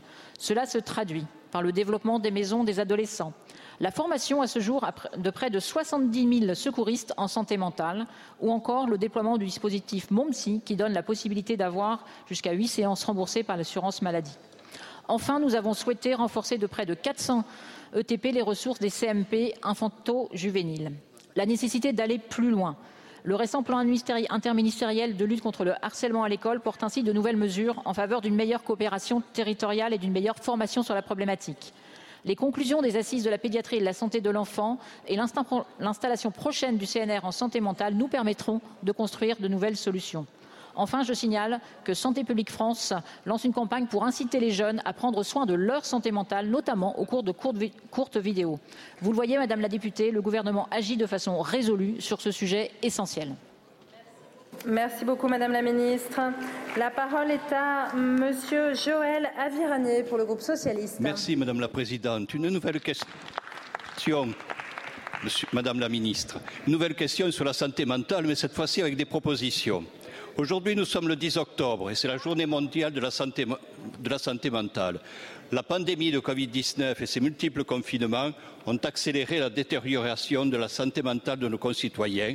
Or, notre pays n'est actuellement pas préparé pour affronter ce défi majeur. Conscient de cette situation, avec ma collègue Chantal Jourdain et moi-même, nous avons été chargés par le groupe socialiste de travailler sur ce qui apparaît aujourd'hui comme un angle mort de nos politiques de santé. Après six mois d'audition hebdomadaires de tous les acteurs du domaine et des visites de terrain, les députés socialistes présentent dix mesures pour faire de la santé mentale une grande cause nationale. La santé mentale est le premier poste de dépense de l'assurance maladie avec 23 milliards d'euros. Cependant, nous sommes loin des coûts directs et indirects des troubles pour la société qui, en 2018, représentaient 163 milliards d'euros. Il est urgent d'agir. Nous devons changer d'approche et aller vers un objectif zéro contention, zéro isolement en psychiatrie, comme le préconise l'OMS. Nous devons faire évoluer les pratiques en psychiatrie vers le rétablissement des patients en réorientant progressivement les moyens de l'hospitalier vers l'ambulatoire à moyens constants. Nous devons former davantage de professionnels, mais aussi mieux les former. En bref, nous devons remettre l'humain au cœur de la gestion de la santé mentale, qu'il s'agisse des professionnels comme des citoyens. La santé mentale est tout aussi importante que la santé physique. Mais actuellement, nous constatons que la psychiatrie et la pédopsychiatrie sont les parents pauvres de notre système de santé, déjà affaiblis par des décennies de vision gestionnaire et comptable. Notre pays doit répondre à ce défi majeur et c'est pour cela que nous espérons que cette initiative trouvera un écho dans cet hémicycle. Madame la ministre, êtes-vous disposée à travailler avec nous et avec toutes les bonnes volontés de l'Assemblée nationale sur ce sujet essentiel? Je vous remercie. Merci beaucoup, monsieur le député. La parole est à Madame Agnès Firmin-Lebaudot, ministre chargée de l'organisation territoriale et des professions de santé. Merci Madame la Présidente, Mesdames et Messieurs les députés, Monsieur le député euh, Joël Aviranier. Euh, je viens de le dire à, notre, à votre collègue euh, Guettiena, la promotion de la santé mentale fait partie des priorités de la politique menée par le gouvernement. Je vous remercie donc de cette question en cette journée internationale de la santé mentale, ce qui explique le petit ruban vert. Nous le savons à présent, la crise du Covid a notamment eu un impact très important en matière de santé mentale de nos concitoyens. Dès juin 2018, en cohérence avec les objectifs de la stratégie nationale de santé, le gouvernement a adopté une feuille de route santé mentale et psychiatrie reposant autour de trois piliers la prévention, le parcours de soins et l'insertion sociale. Cette feuille de route a été enrichie en 2021 par les 30 mesures issues de la conclusion des assises de la santé mentale et de la psychiatrie. De nombreuses actions concrètes ont donc été conduites avec la, construction d'une stratégie nationale et de prévention du suicide, la création du dispositif MOMSI, le renforcement de maisons des adolescents, l'amplification du déploiement du secourisme en santé mentale dans tous les milieux, avec plus de 70 000 personnes formées, ou encore la stratégie de déploiement des compétences psychosociales avec la création de la génération 2037. L'ensemble de ces actions s'appuie sur des moyens inédits, avec un budget total de près de 2 milliards d'euros entre 2022 et 2026, ce qui constitue une délégation de, crédit pérenne à un niveau historique. Comme vous le voyez, même si vous omettez parfois de le rappeler, de nombreuses actions ont été entreprises. Beaucoup reste à faire et vous le savez, le sujet de la santé mentale est bien plus global qu'un sujet de santé, en particulier sur le volet des ressources humaines. Il nous faut renforcer nos connaissances ainsi que les ressources disponibles dans le périmètre de la santé mentale et de la psychiatrie. Il nous faut en particulier renforcer les coopérations et le partage des compétences. C'est pourquoi nous souhaitons, par exemple, accélérer le déploiement des infirmiers en pratique avancée ou encore des psychologues. Annoncé par le président de la République, le lancement prochain d'un CNR en santé mentale doit nous permettre d'aller plus loin en faveur de plus de prévention, d'innovation dans la prise en charge globale de la santé mentale et nul doute que vos propositions y trouveront écho. Je vous remercie, Madame la Ministre. La parole est à Madame Sandra Rogol pour le groupe écologiste. Merci Madame la Présidente, Mesdames et Messieurs les ministres, chers collègues. Ce 10 octobre, c'est aussi la journée internationale de lutte contre le sans-abrisme. Et en la matière, les chiffres sont sans appel. 130% d'augmentation du nombre de personnes à la rue sur les dix dernières années, 2000 enfants sans logement cette année, soit 20% de plus que l'année précédente. Pourtant, je dois le concéder, vous n'avez pas rien fait. Ces dix dernières années, l'État a augmenté l'enveloppe consacrée à l'hébergement. De votre côté, vous avez lancé l'Observatoire du sans-abrisme et aussi les deux plans de logement d'abord. Mais je dois reconnaître que sur le Bas-Rhin, c'est 70 personnes prises en charge sur le millier de personnes qui appellent le 115. Vous reconnaîtrez qu'on n'y est pas tout à fait. Bref, l'investissement n'a jamais été aussi élevé et malgré tout, les appels au 115 sont de plus en plus nombreux. Preuve que le problème n'est pas seulement financier, il est systémique. Inflation, crise, creusement et renforcement des inégalités. De fait, les moyens déployés aujourd'hui correspondent aux enjeux d'hier. Et toutes les grandes villes de France ont le même constat. Elles pallient les manques, gérant dans l'urgence la grande précarité qui est pourtant une compétence de l'État, et ce, sans accompagnement adapté. Associations et collectivités ne sont ni associées ni informées des décisions et en un mot, elles sont aujourd'hui à bout. Conséquence, à Strasbourg en premier lieu, mais aussi Lyon, Rennes, Bordeaux, Paris, Grenoble et d'autres, ces villes vous attaquent en justice pour dénoncer le sous-dimensionnement de votre action. Mais derrière cette demande, il y a une demande simple. Vous demandez de sortir d'un système fondé sur la méfiance, d'un système fondé sur la suspicion à l'égard des collectivités et des associations. Ce que ces villes vous demandent, ce que nous vous demandons, c'est un choc de confiance. Mesdames et Messieurs les ministres, accepterez-vous enfin de co-construire dans le pluralisme les solutions d'aujourd'hui et surtout celles de demain? Je vous remercie. La parole est à Monsieur Olivier Véran, ministre chargé du renouveau démocratique et porte-parole du gouvernement. Merci Madame la Présidente, Mesdames et Messieurs les députés, Madame la, députée Sandra Regol. D'abord, merci pour euh, la pondération de, votre question et d'avoir reconnu qu'effectivement, s'il reste des problèmes criants, notamment dans certaines grandes métropoles que vous avez citées en matière d'hébergement d'urgence, un effort sans précédent a été réalisé par l'État, c'est-à-dire via les impôts des Français. Je me souviens, ayant occupé le poste de la ministre que j'ai l'honneur de remplacer le temps de cette question au gouvernement, parce qu'elle est en Allemagne avec le président de la République, Madame Aurore Berger. À l'époque, pendant le Covid, nous avions atteint les 200 000 logements hébergements d'urgence, un nombre totalement au-dessus de ce que, tout ce que nous avions connu dans notre pays pour autant, vous l'avez souligné, malgré le choix de la Première ministre de maintenir un très haut niveau de parc d'hébergement d'urgence, eh bien, les comptes ne sont pas bons. Encore, trop de personnes, trop de familles sont à la rue. Vous l'avez dit, la solution, elle doit être structurelle. Et là aussi, je vous rejoins. Et d'ailleurs, c'est la volonté que nous avons avec le plan quinquennal que nous avions présenté en 2018. Ce sont 440 000 personnes quand même qui ont pu sortir de la rue et accéder à un logement pérenne. Et les solutions structurelles, maintenant, quelles sont-elles? D'abord, la création de 30 000 places, ce qu'on appelle l'intermédiation locative, pour permettre à des personnes qui sont en grande précarité de bénéficier d'un logement dans le parc privé à un tarif abordable. Ensuite, mieux accompagner les plus démunis au quotidien, notamment l'ouverture de nouveaux sites dans le cadre du dispositif un chez-soi d'abord, avec après une expérimentation qui a été euh, concluante. C'est une mesure qui prévoit un accès direct au logement depuis la rue, ainsi qu'une prise en charge au domicile par divers professionnels. Vous savez très bien que ce n'est pas qu'un sujet de logement, il faut souvent aussi un accès à l'emploi et à la santé. Et enfin, améliorer le fonctionnement de l'hébergement d'urgence avec le recrutement quand même de 500 personnes supplémentaires pour venir renforcer le dispositif du 115. La main que vous tendez en direction de l'État pour qu'elle travaille avec les collectivités, nous la saisissons, Madame la députée, parce que c'est fondamental de travailler en la matière avec les collectivités, avec les associations et pour conclure, vous me permettrez de m'associer à vos remerciements de notre modèle associatif qui est solide et qui nous permet de tenir dans des conditions difficiles.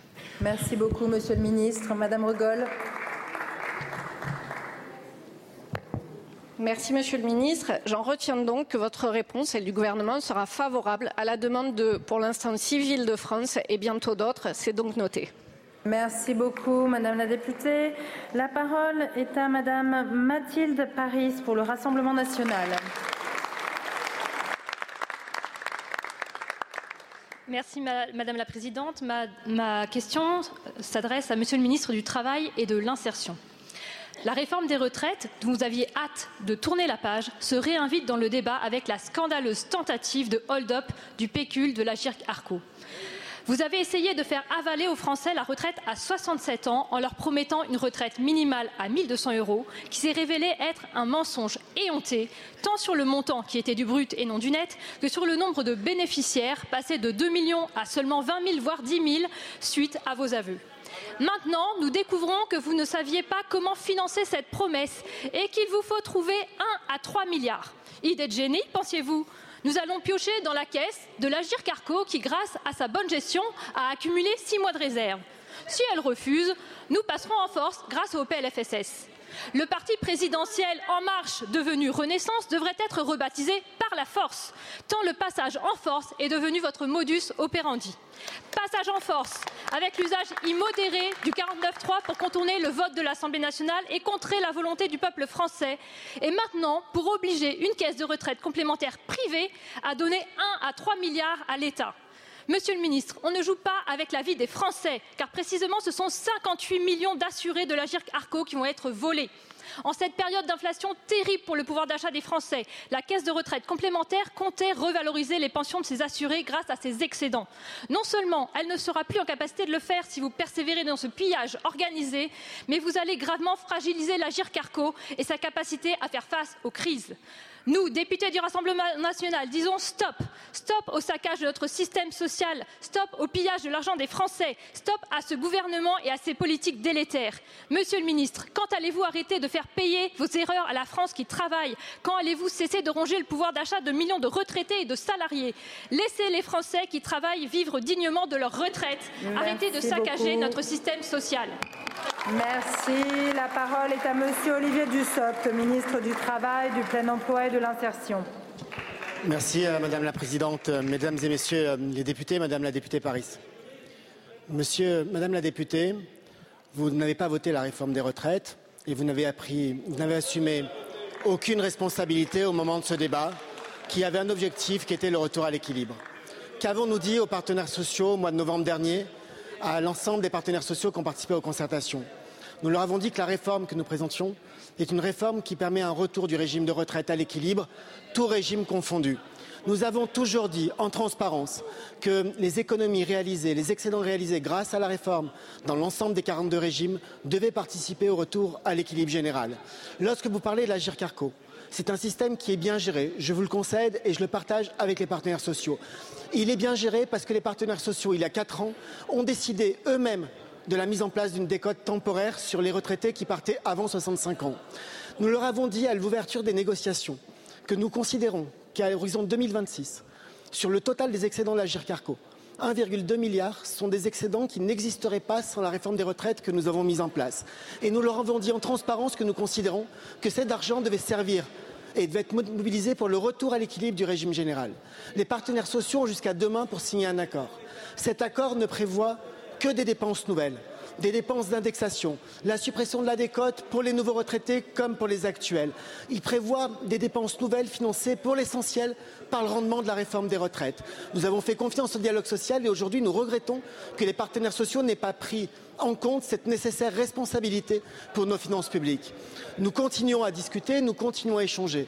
Cet accord en termes de dépenses publiques, parce que les dépenses de la GIRCARCO sont des dépenses publiques et comptabilisées ainsi aux yeux de l'Union européenne. Cet accord déséquilibre les comptes publics pour un milliard d'euros, ce à quoi nous allons devoir répondre. Il ne s'agit pas d'aller chercher un pécule, il ne s'agit pas, d'aller chercher dans les réserves. Et Madame la députée, je vous le dis, une série de mauvais jeux de mots et une série d'outrances ne fait pas la responsabilité.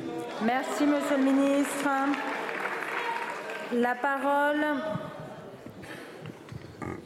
la parole est à Monsieur Thomas Kazna, à Madame Laurence Wisniewski pour le groupe démocrate. J'anticipe, tu veux poser la question? Merci. Wisniewski, allez-y. Merci, euh, Madame la Présidente. Euh, monsieur le Ministre, délégué au compte public, Lutte contre l'inflation, réduction du déficit, investissement, vous avez défini les trois objectifs du projet de loi de finances pour 2024.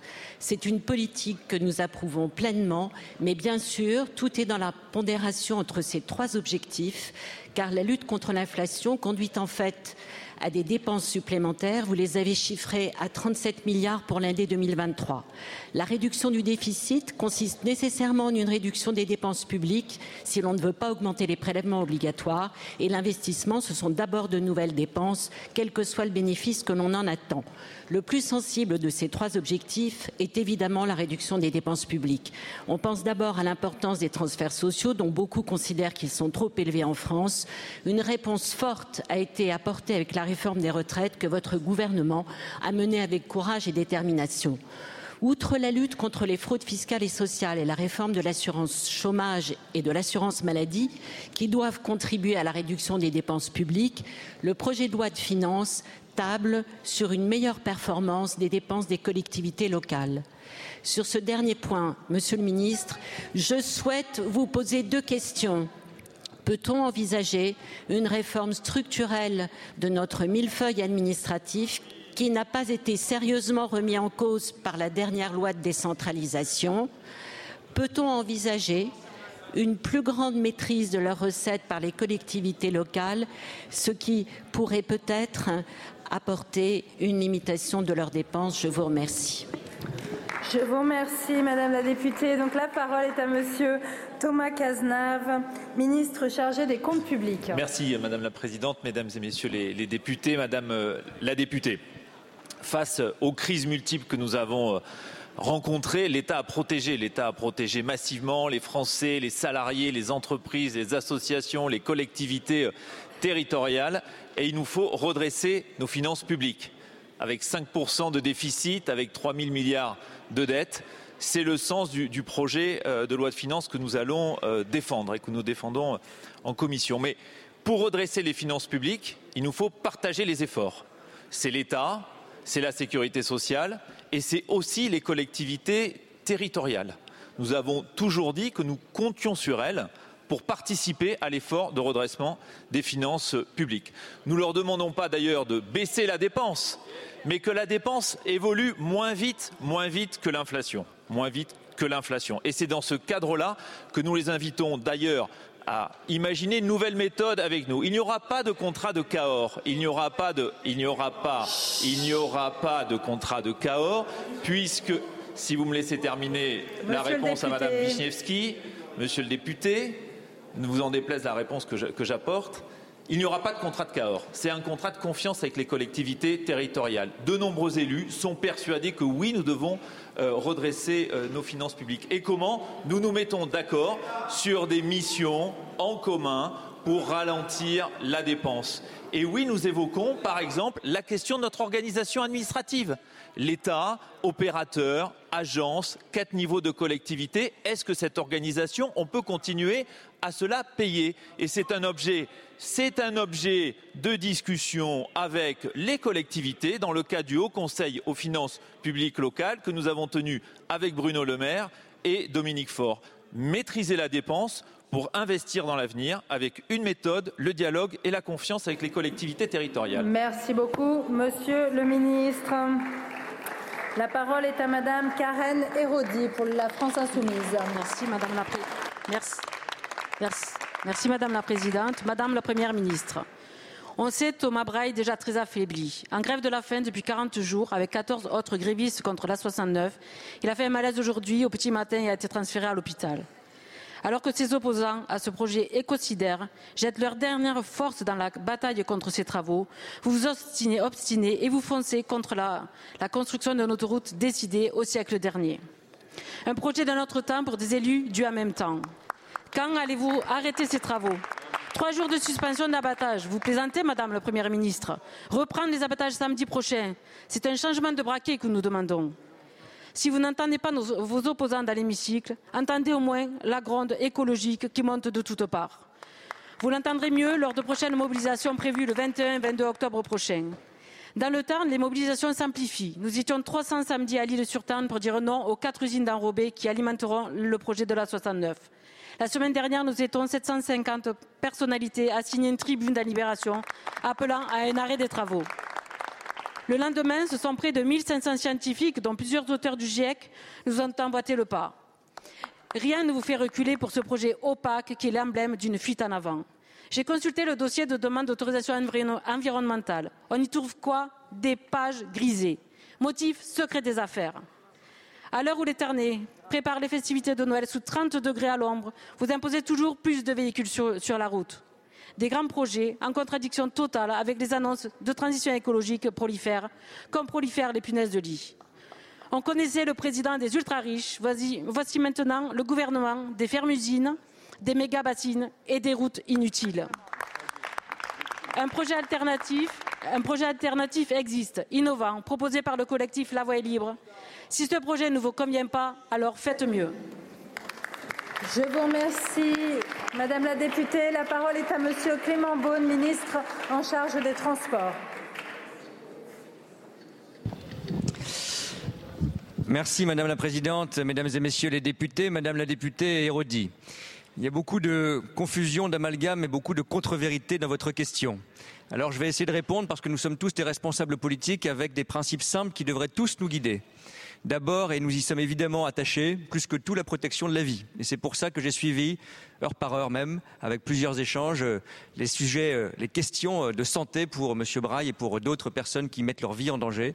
Et nous n'hésiterons pas à prendre toutes les mesures de protection et d'intervention humanitaire nécessaires à chaque fois que cela est nécessaire, car l'honneur de notre modèle social, c'est aussi de protéger les gens contre eux-mêmes lorsque des interventions sont indispensables. Nous le ferons, il n'y a pas un monopole du cœur. Nous sommes évidemment extrêmement attentifs à cette question avant tout. Ensuite, évidemment, la question de la démocratie et de l'état de droit qui devraient tous nous réunir. Et je suis surpris que vous fassiez fi des 500 réunions publiques, des milliers de débats qui ont eu lieu, des décisions politiques, démocratiques répétées, qui sont portées par des élus, qui ont la légitimité démocratique évidente, des procédures de justice. Nous sommes, je le redis, dans un état de droit, qui ont eu lieu qui sont ouvertes à tous. Il y a eu encore une procédure en référé vendredi dernier, la cinquième, qui ont toutes été respectées. Le juge vendredi a décidé même immédiatement qu'il n'y avait aucun motif pour donner une nouvelle décision qui aurait amené à une suspension. C'est cela qu'il faut entendre aussi.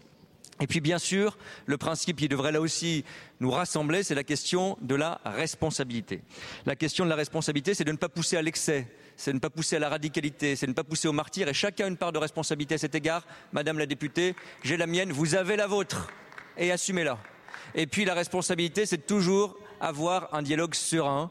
C'est notre ligne, celle de la Première ministre, celle du gouvernement et la mienne sur tous les projets. Et c'est la raison pour laquelle, de nouveau, en préfecture, à ma demande, il y aura une réunion en fin de semaine avec l'ensemble des élus concernés et les associations seront reçues une nouvelle fois aussi, comme je l'ai fait moi-même avec mon équipe, avec Carole Delga, à de nombreuses reprises. Ces principes devraient nous guider. Ils sont essentiels, sinon il n'y a plus de fonctionnement démocratique c'est important de, de s'en souvenir et de le partager, Madame la députée. Merci beaucoup, Monsieur le ministre. Ma chère collègue. C'est donc un moratoire assumé et faites vivre la démocratie. Je vous remercie. La parole est à Monsieur Stéphane Peu pour le groupe GDR. Merci, euh, Madame la Présidente. Ma question s'adresse au ministre du Logement.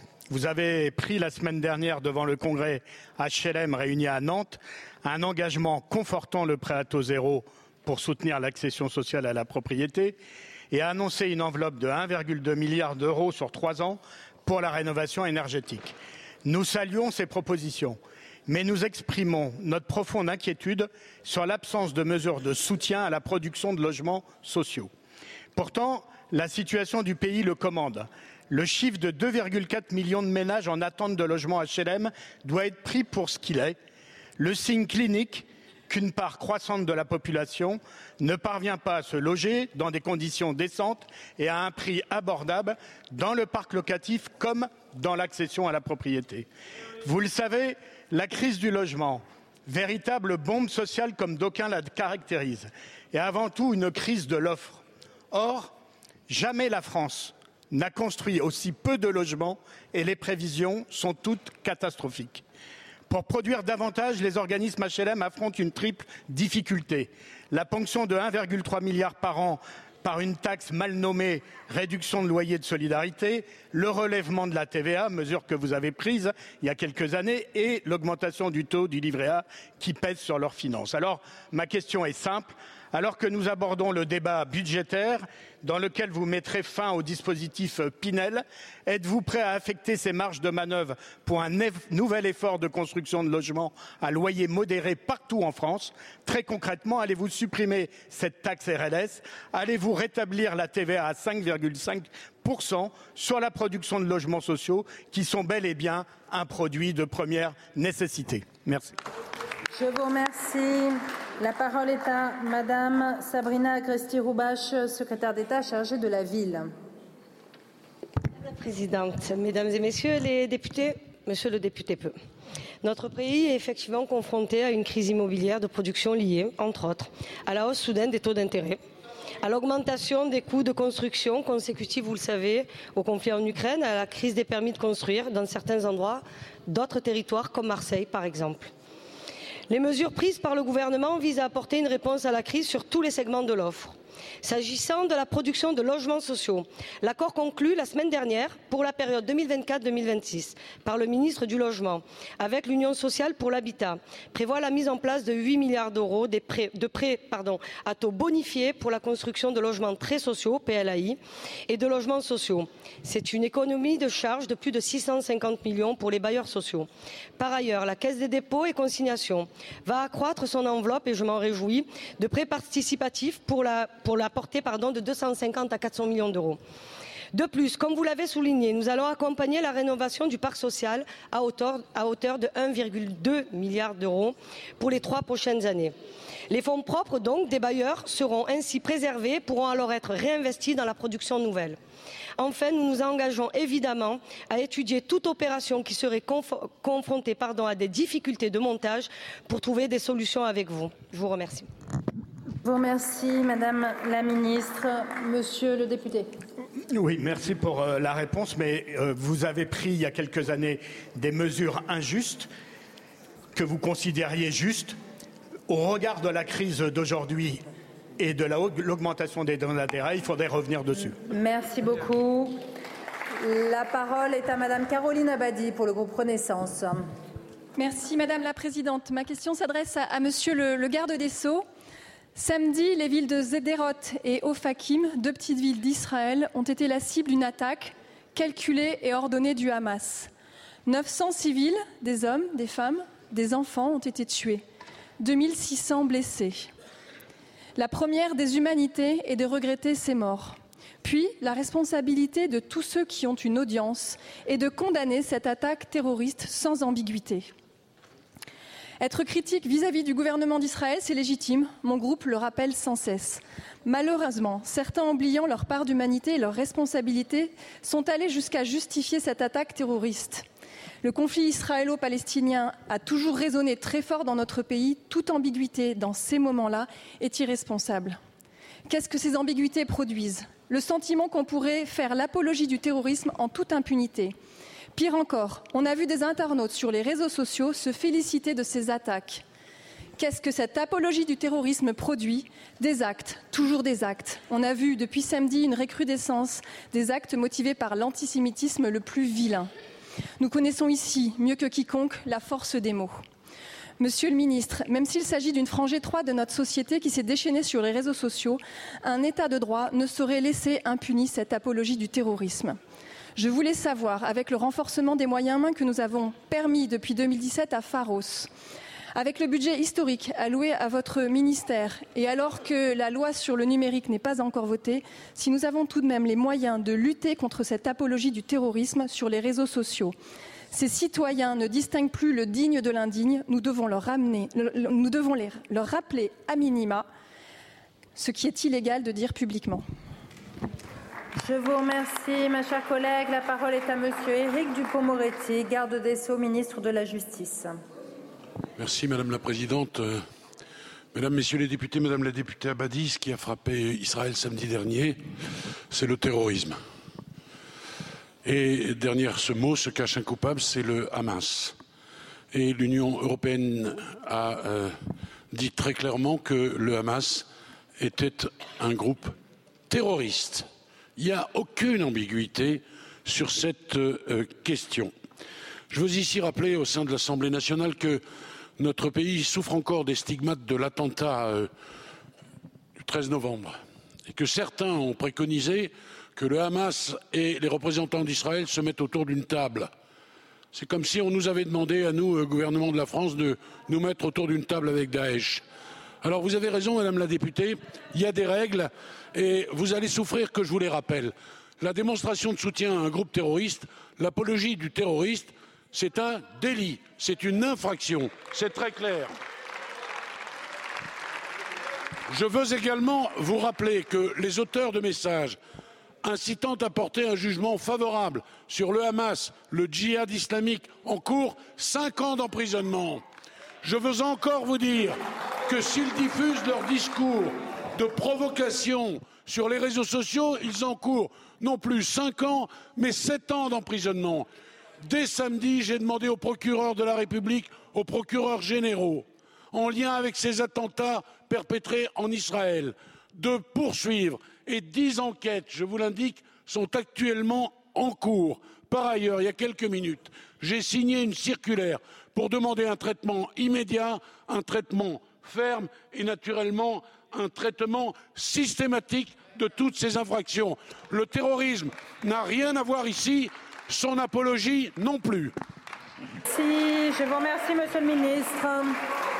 La parole est à Madame Stéphanie Galzi pour le Rassemblement national. Merci Madame la Présidente. Ma question s'adresse à Monsieur le ministre de la Santé. Monsieur le ministre, je m'adresse à vous avec la gravité qui convient à un sujet aussi lourd en tant que député, mais aussi en tant que femme. 200 000, c'est le nombre de femmes qui se sont fait implanter le dispositif de stérilisation Essure en France entre 2002 et 2017. Suite à un véritable emballement commercial autour de ce produit particulièrement rentable et dont la mise sur le marché a été suivie avec négligence. Plusieurs milliers d'entre elles ont subi de graves effets secondaires survenant quelques mois après l'implantation, leur faisant vivre un véritable calvaire. Ces effets secondaires ont bien souvent entraîné une impossibilité de travailler et donc une perte de revenus, ainsi que leur lot de difficultés familiales, personnelles et sociales, des vies brisées. Ces femmes ont bien longtemps été discréditées et se sont vues dénier le statut de victime. Elles se sont même vues affirmer que leurs problèmes étaient d'ordre psychologique et psychosomatique. Des femmes qui se sentent humiliées lorsqu'on leur fait remarquer que ce n'est pas grave si au final elles sont mutilées, puisque de toute façon elles souhaitaient une contraception définitive. Déconsidérées lorsque l'indemnisation de ces femmes dépend des organes de celles-ci et ne sont ramenées qu'à leur utilité procréative. Oui, monsieur le ministre, dans notre belle République, une femme ménopausée ne reçoit pas la même considération qu'une femme en âge de procréer. Ce sont au final entre 25 et 30 000 femmes qui ont dû se résoudre à recourir à l'explantation. 50 d'entre elles se sont décédées en 2018 dans un silence coupable. Votre solution et l'étude Hable ne correspondent pas aux besoins des attentes des victimes que vous n'écoutez pas et malgré leurs courriers successifs. Alors, Monsieur le Ministre, quelles sont les garanties que vous apportez qu'une telle négligence ne puisse se reproduire? Je vous remercie. Merci beaucoup.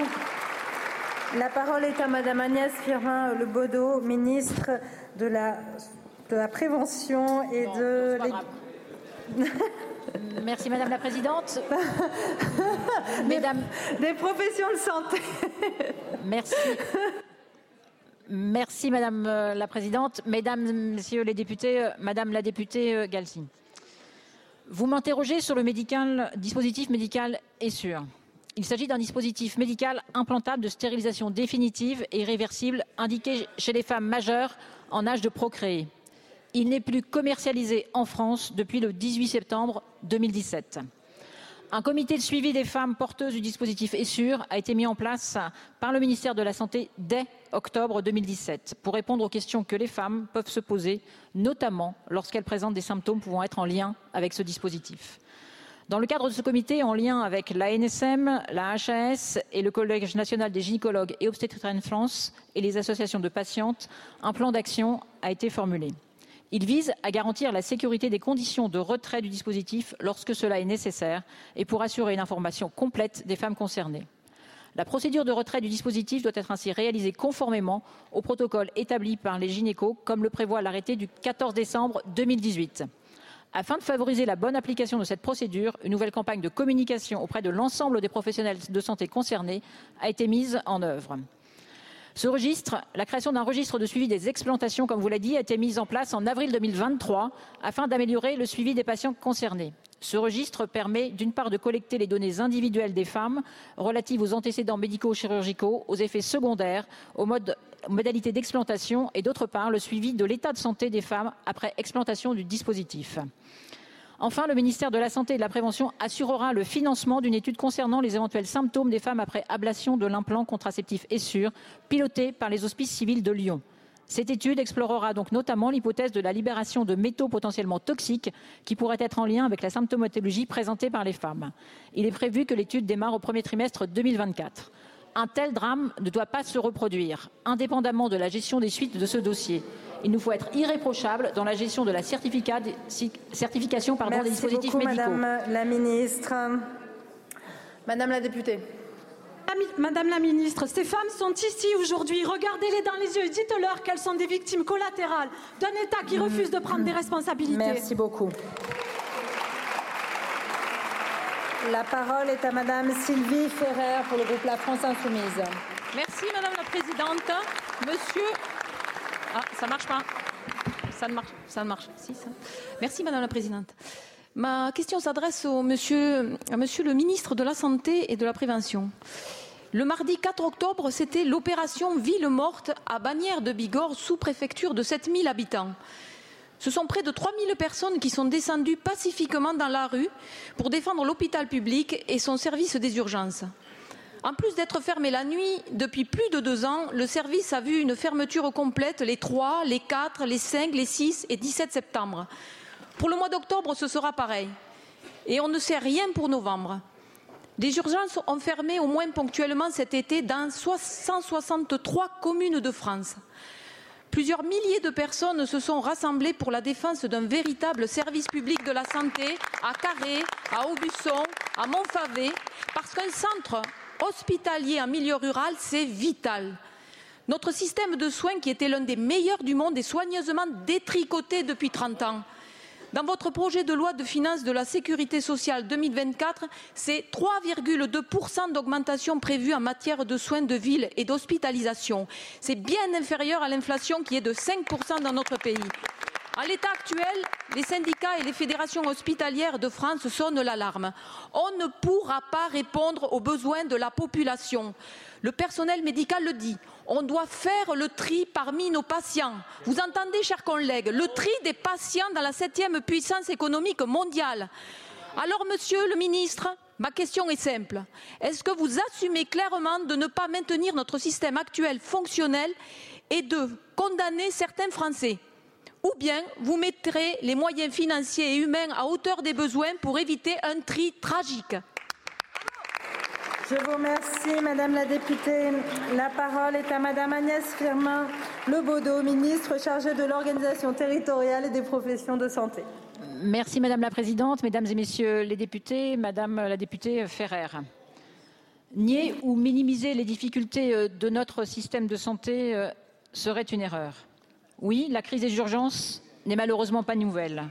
Oui, dans certains endroits, le système est sur une ligne de crête. Et oui, cette crise est en réalité la manifestation de difficultés plus profondes de notre système de santé. Malgré un, été difficile, le système a tenu. Et ce, d'abord, grâce à une plus grande anticipation sous la coordination des ARS, dont je tiens à saluer le travail en lien avec les élus locaux. Grâce aussi à des mesures d'accompagnement et de soutien, y compris financiers, mises en œuvre par le gouvernement grâce surtout, et je tiens à les saluer, à la mobilisation des professionnels et grâce aux organisations trouvées localement entre la ville, l'hôpital et les élus des territoires. La, situation n'est pas binaire, ce n'est pas 100% fermé ou 100% ouvert. Sur 680 services d'urgence, 5 ont été fermés cet été, une quarantaine ont fermé ponctuellement. C'est important de le rappeler. Toutefois, nous ne pouvons nous satisfaire de cette situation. Elle ne doit pas être pérenne. Notre préoccupation est bien le fonctionnement de la filière urgence de l'amont à l'aval. On le sait, les urgences ne fonctionnent bien que lorsque le parcours des patients est fluide. En amont, la généralisation des services d'accès aux soins sur l'ensemble du territoire va nous permettre de mieux répondre et mieux orienter les patients. En ce sens, nous avons annoncé il y a dix jours un ensemble de mesures visant à mieux valoriser les assistants de régulation médicale, notamment via une prime de 100 euros par mois. Aux urgences, il s'agit aussi de mieux organiser les flux et d'assurer la sécurité des soignants. En aval, la question de la réouverture de lits aujourd'hui fermés par manque de personnel est centrale. Pour cela, nous avons annoncé aux côtés de la Première ministre pour plus d'un milliard de nouvelles mesures visant à mieux valoriser les gardes, le travail de nuit et de dimanche. Vous voyez, Madame la députée, nous essayons d'apporter des réponses point par point, territoire par territoire, hôpital par hôpital. Merci beaucoup, Madame la ministre. Madame la députée? Non, non, non, il n'y a pas de réponse à, ma question. En fait, vous faites le choix de la, de la fermeture et de la mise en danger de, de nos concitoyens et concitoyennes.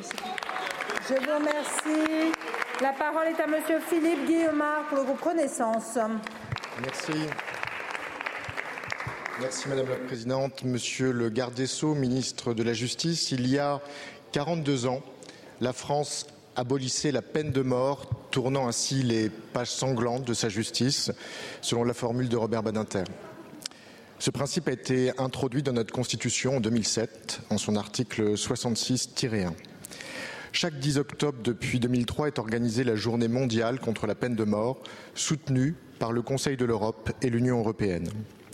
Lors d'une table ronde organisée la semaine dernière par la Commission des Affaires étrangères, il a été rappelé que 55 pays perpétuent encore cette pratique dans un mépris total des droits humains et principalement à des fins d'oppression politique. En 2022, c'est une augmentation de 53% du nombre d'exécutions qui a été constatée par le rapport d'Amnesty International du fait de l'Iran en premier lieu, qui utilise cet instrument de terreur pour étouffer toute contestation du régime, mais aussi du fait de l'Arabie saoudite ou de la Chine. Et si le principe d'abolition universelle progresse, certains de nos alliés appliquent encore cette sentence.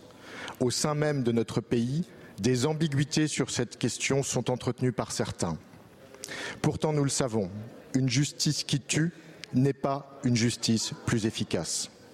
Notre pays milite et agit par le biais de sa diplomatie, notamment par la présentation biennale d'une résolution à l'Assemblée générale des Nations unies. Monsieur le ministre, compte tenu des chiffres évoqués, comment la France envisage-t-elle d'intensifier ses efforts pour promouvoir ce principe d'abolition universelle et surtout avec quel levier? Je vous remercie, mon cher collègue. La parole est à Monsieur Éric Dupont-Moretti, garde des Sceaux, ministre de la Justice. Madame la Présidente, Mesdames, Messieurs les députés, Monsieur le député Guillemard, merci d'abord de rappeler qu'il n'existe pas de justice qui tue. C'est une formule qui a été prononcée notamment ici à l'Assemblée nationale. Et bien sûr, moi, je ne peux pas, euh, comme vous, m'interdire d'avoir une pensée émue pour Robert Badinter. Et puis, euh, pour euh, vos prédécesseurs. Et ça n'était pas un combat facile.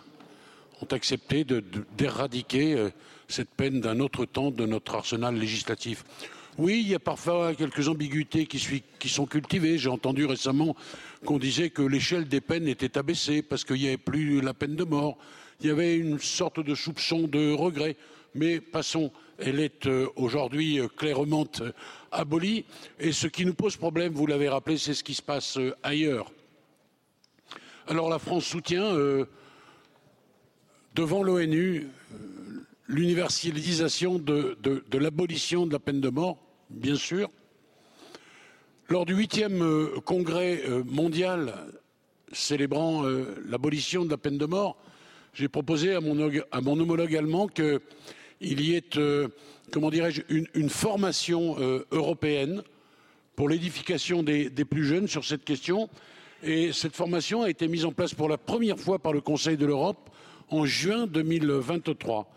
J'indique qu'à titre personnel, chaque fois que je reçois euh, l'un de mes homologues euh, étrangers, un pays qui pratique encore la peine de mort, je dis ce que j'ai à dire sur cette question. Voilà, nous sommes tous mobilisés pour qu'un jour, peut-être, le plus vite possible, il n'y ait plus de peine de mort dans notre monde. Je vous remercie, Monsieur le Ministre. La parole est à Monsieur Olivier Servat pour le groupe Lyotte. Merci Madame la Présidente, Monsieur le Ministre, chers collègues. À chaque tempête, son lot de pénurie d'eau et de pollution aux bactéries, coliformes et à la boue. Mais disons-le, c'est de l'eau à caca, nous cabres en Guadeloupe, je de là. Et cela parce qu'à chaque tempête, le SMGAG, syndicat de l'eau, et l'État s'illustrent par leur impréparation. La tempête Philippe nous a touchés le 5 octobre dernier et rien n'y a changé. À l'heure où je vous parle, ce sont plus de 100 000 usagers qui n'ont pas d'eau en Guadeloupe, Monsieur le ministre. Et quelle est la réponse proposée par l'ARS de Guadeloupe? Tenez-vous bien, je cite, portez l'eau à ébullition pendant cinq minutes et laissez-la reposer pendant au moins une heure. Nous sommes bien sur le territoire de la septième puissance économique mondiale. D'ailleurs, la constitution de ces réserves d'eau participe à la prolifération de la dengue qui tue chez nous déjà dix morts par cette épidémie cette année. Autre répercussion en Guadeloupe, les élèves sont privés d'un mois et demi de cours chaque année du fait des coupures d'eau. La facture d'eau est salée pour la population à bout de souffle dont le robinet est sec et souillé. Ainsi, Monsieur le ministre, je vous rappelle que la sécurité sanitaire des populations est sous la responsabilité de l'État. Soyons concrets. Nous demandons, un, un déploiement effectif, cette fois-ci, du plan eau potable. Je salue d'ailleurs le travail de Moon Guadeloupe qui m'y a sensibilisé. Nous attendons une distribution massive de packs d'eau dans des zones touchées par la pénurie. Deux, la mise en place du même dispositif qu'à Mayotte, par lequel l'État prend en charge les factures d'eau des usagers guadeloupéens jusqu'à la fin de l'année. Trois, comme demandé il y a un an, le plafonnement du prix du pack d'eau de 1,5 litre à 1 euro. Enfin, quatre, que vous veniez, Monsieur le ministre, très rapidement en Guadeloupe. Pour une dernière fois, donner de l'eau à nos compatriotes guadeloupéens en souffrance. Je vous remercie. Merci beaucoup, mon cher collègue. La parole est à Monsieur Philippe Viget, ministre délégué en charge des Outre-mer. Madame la Présidente, euh, Mesdames, Messieurs les députés, Monsieur le député Olivier Servat, vous m'interrogez euh, sur le problème que connaît la Guadeloupe depuis quelques jours, suite au passage de cette fameuse tempête Philippe. Et comme vous connaissez merveilleusement bien ce territoire, vous savez que ce territoire est coutumier de tempêtes. Or, 80% de l'eau qui coule au robinet, elle vient d'où? C'est de l'eau de pluie et, lorsqu'il y a des événements climatiques, eh il peut y avoir des incidents comme ceux que vous venez de relater qui sont justes. C'est vrai qu'il y a de l'eau qui est impropre à la consommation et l'État, l'Agence régionale de santé en particulier, a pris toutes les dispositions, mais pas simplement la seule ligne que vous avez citée dans votre intervention, mais un courrier que je tiens à votre disposition pour expliquer ce qu'il faut faire dans ces conditions-là. Et donc trois villes, 100 000 habitants, ont pendant quelques jours, c'est vrai, pas d'eau. Mais je vous rappelle, monsieur le député, et vous le savez très bien, qu'en 2021, l'État a pris toutes ses responsabilités. Il a fait quoi? Il a fait fusionner quatre syndicats pour en créer un seul.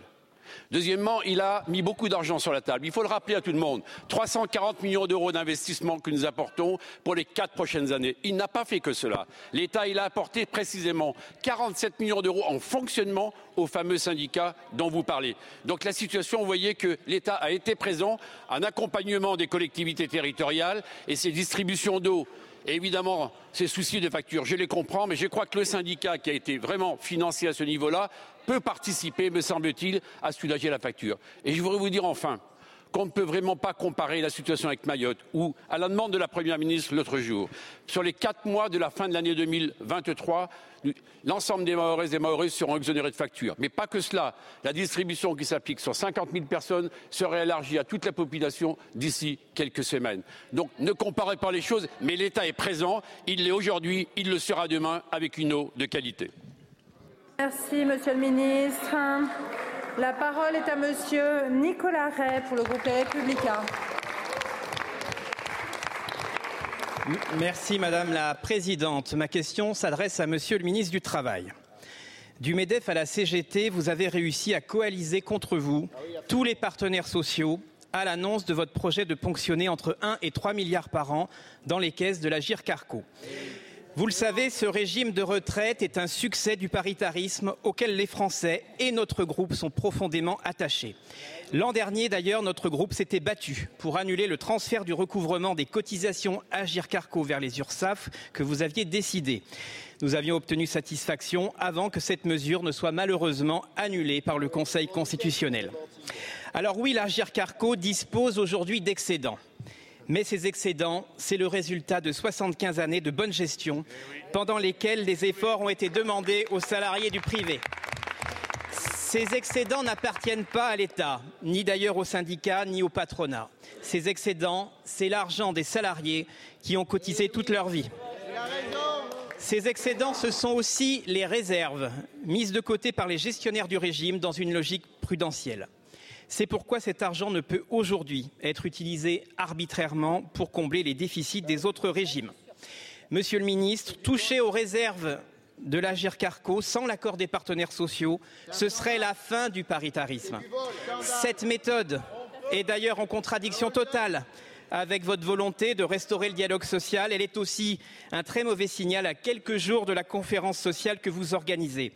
Votre argument selon lequel cette ponction serait prélevée pour récupérer les bienfaits de la réforme des retraites ne tient pas. Cela ne s'est pas fait par le passé lors des précédentes réformes ces nouvelles recettes restent la propriété de la Carco. Alors, Monsieur le Ministre, la question est simple. Allez-vous abroger le transfert du recouvrement? Allez-vous abandonner ce projet de ponctionner les caisses de la Carco qui fait aujourd'hui l'unanimité contre lui? Je vous remercie, Monsieur le député. La parole est à Monsieur Olivier Dussopt, ministre du Travail, du Plein Emploi et de l'Insertion. Merci, euh, Madame la Présidente. Monsieur le député, vous avez dit que la caisse Agir Carco est bien gérée, c'est vrai? En 2019, par exemple, les partenaires sociaux, presque à l'unanimité, ont décidé de la mise en place d'une décote pour euh, les assurés qui partaient euh, et qui partent à la retraite euh, à partir de 62 ans, mais avant 65 ans. Ça a permis à cette caisse de générer un certain nombre d'excédents. Et aujourd'hui, nous estimons que la trajectoire d'excédent pourrait être autour de 5,1 milliards d'euros au cours de l'année actuelle et de l'année qui vient il y a quelques mois, avec la réforme des retraites et lorsque nous l'avons présentée aux partenaires sociaux, nous avons indiqué que notre objectif était un retour à l'équilibre général du système de retraite, tout régime confondu. Ça n'était pas dissimulé. C'était présenté dans le troisième cycle de concertation entre la fin du mois de novembre et le début du mois de décembre. Lorsque, au début du mois de juillet, les partenaires sociaux ont commencé à examiner leur projet de nouvelle convention, nous leur avons indiqué qu'à horizon 2026, notre estimation, celle du gouvernement, était que la réforme des retraites produisait de manière intrinsèque 1,2 milliard millions d'euros supplémentaires d'excédents, excédents qui n'auraient pas existé sans la réforme des retraites. Les services de la GIRCARCO nous disent que ce n'est pas un milliard d'euros, mais c'est un milliard. Convenez que nous sommes assez proches en termes d'estimation. Nous avons dit aux partenaires sociaux que nous considérons logique que cet excédent supplémentaire généré par la réforme soit consacré à un retour à l'équilibre général. L'accord qui est soumis à leur signature ne tient pas compte de cet objectif. Il prévoit de nouvelles dépenses, notamment en matière de suppression de la décote ou d'indexation supérieure à ce qui était prévu, pour un milliard d'euros, un milliard d'euros de dépenses supplémentaires, un milliard d'euros de dépenses publiques, au sens communautaire du terme, supplémentaires. Nous, avions euh, proposé aux partenaires sociaux que cette participation au retour à l'équilibre puisse par exemple financer des dispositifs de solidarité, notamment le relèvement du minimum de pension qui aurait ainsi profité aux salariés du secteur privé. Nous, regrettons très clairement le choix qui a été fait car les nouvelles dépenses qui sont contenues dans l'accord soumises à la signature sont en réalité financées pour l'essentiel par le rendement de la réforme alors que c'est une réforme qui doit nous permettre de revenir à l'équilibre.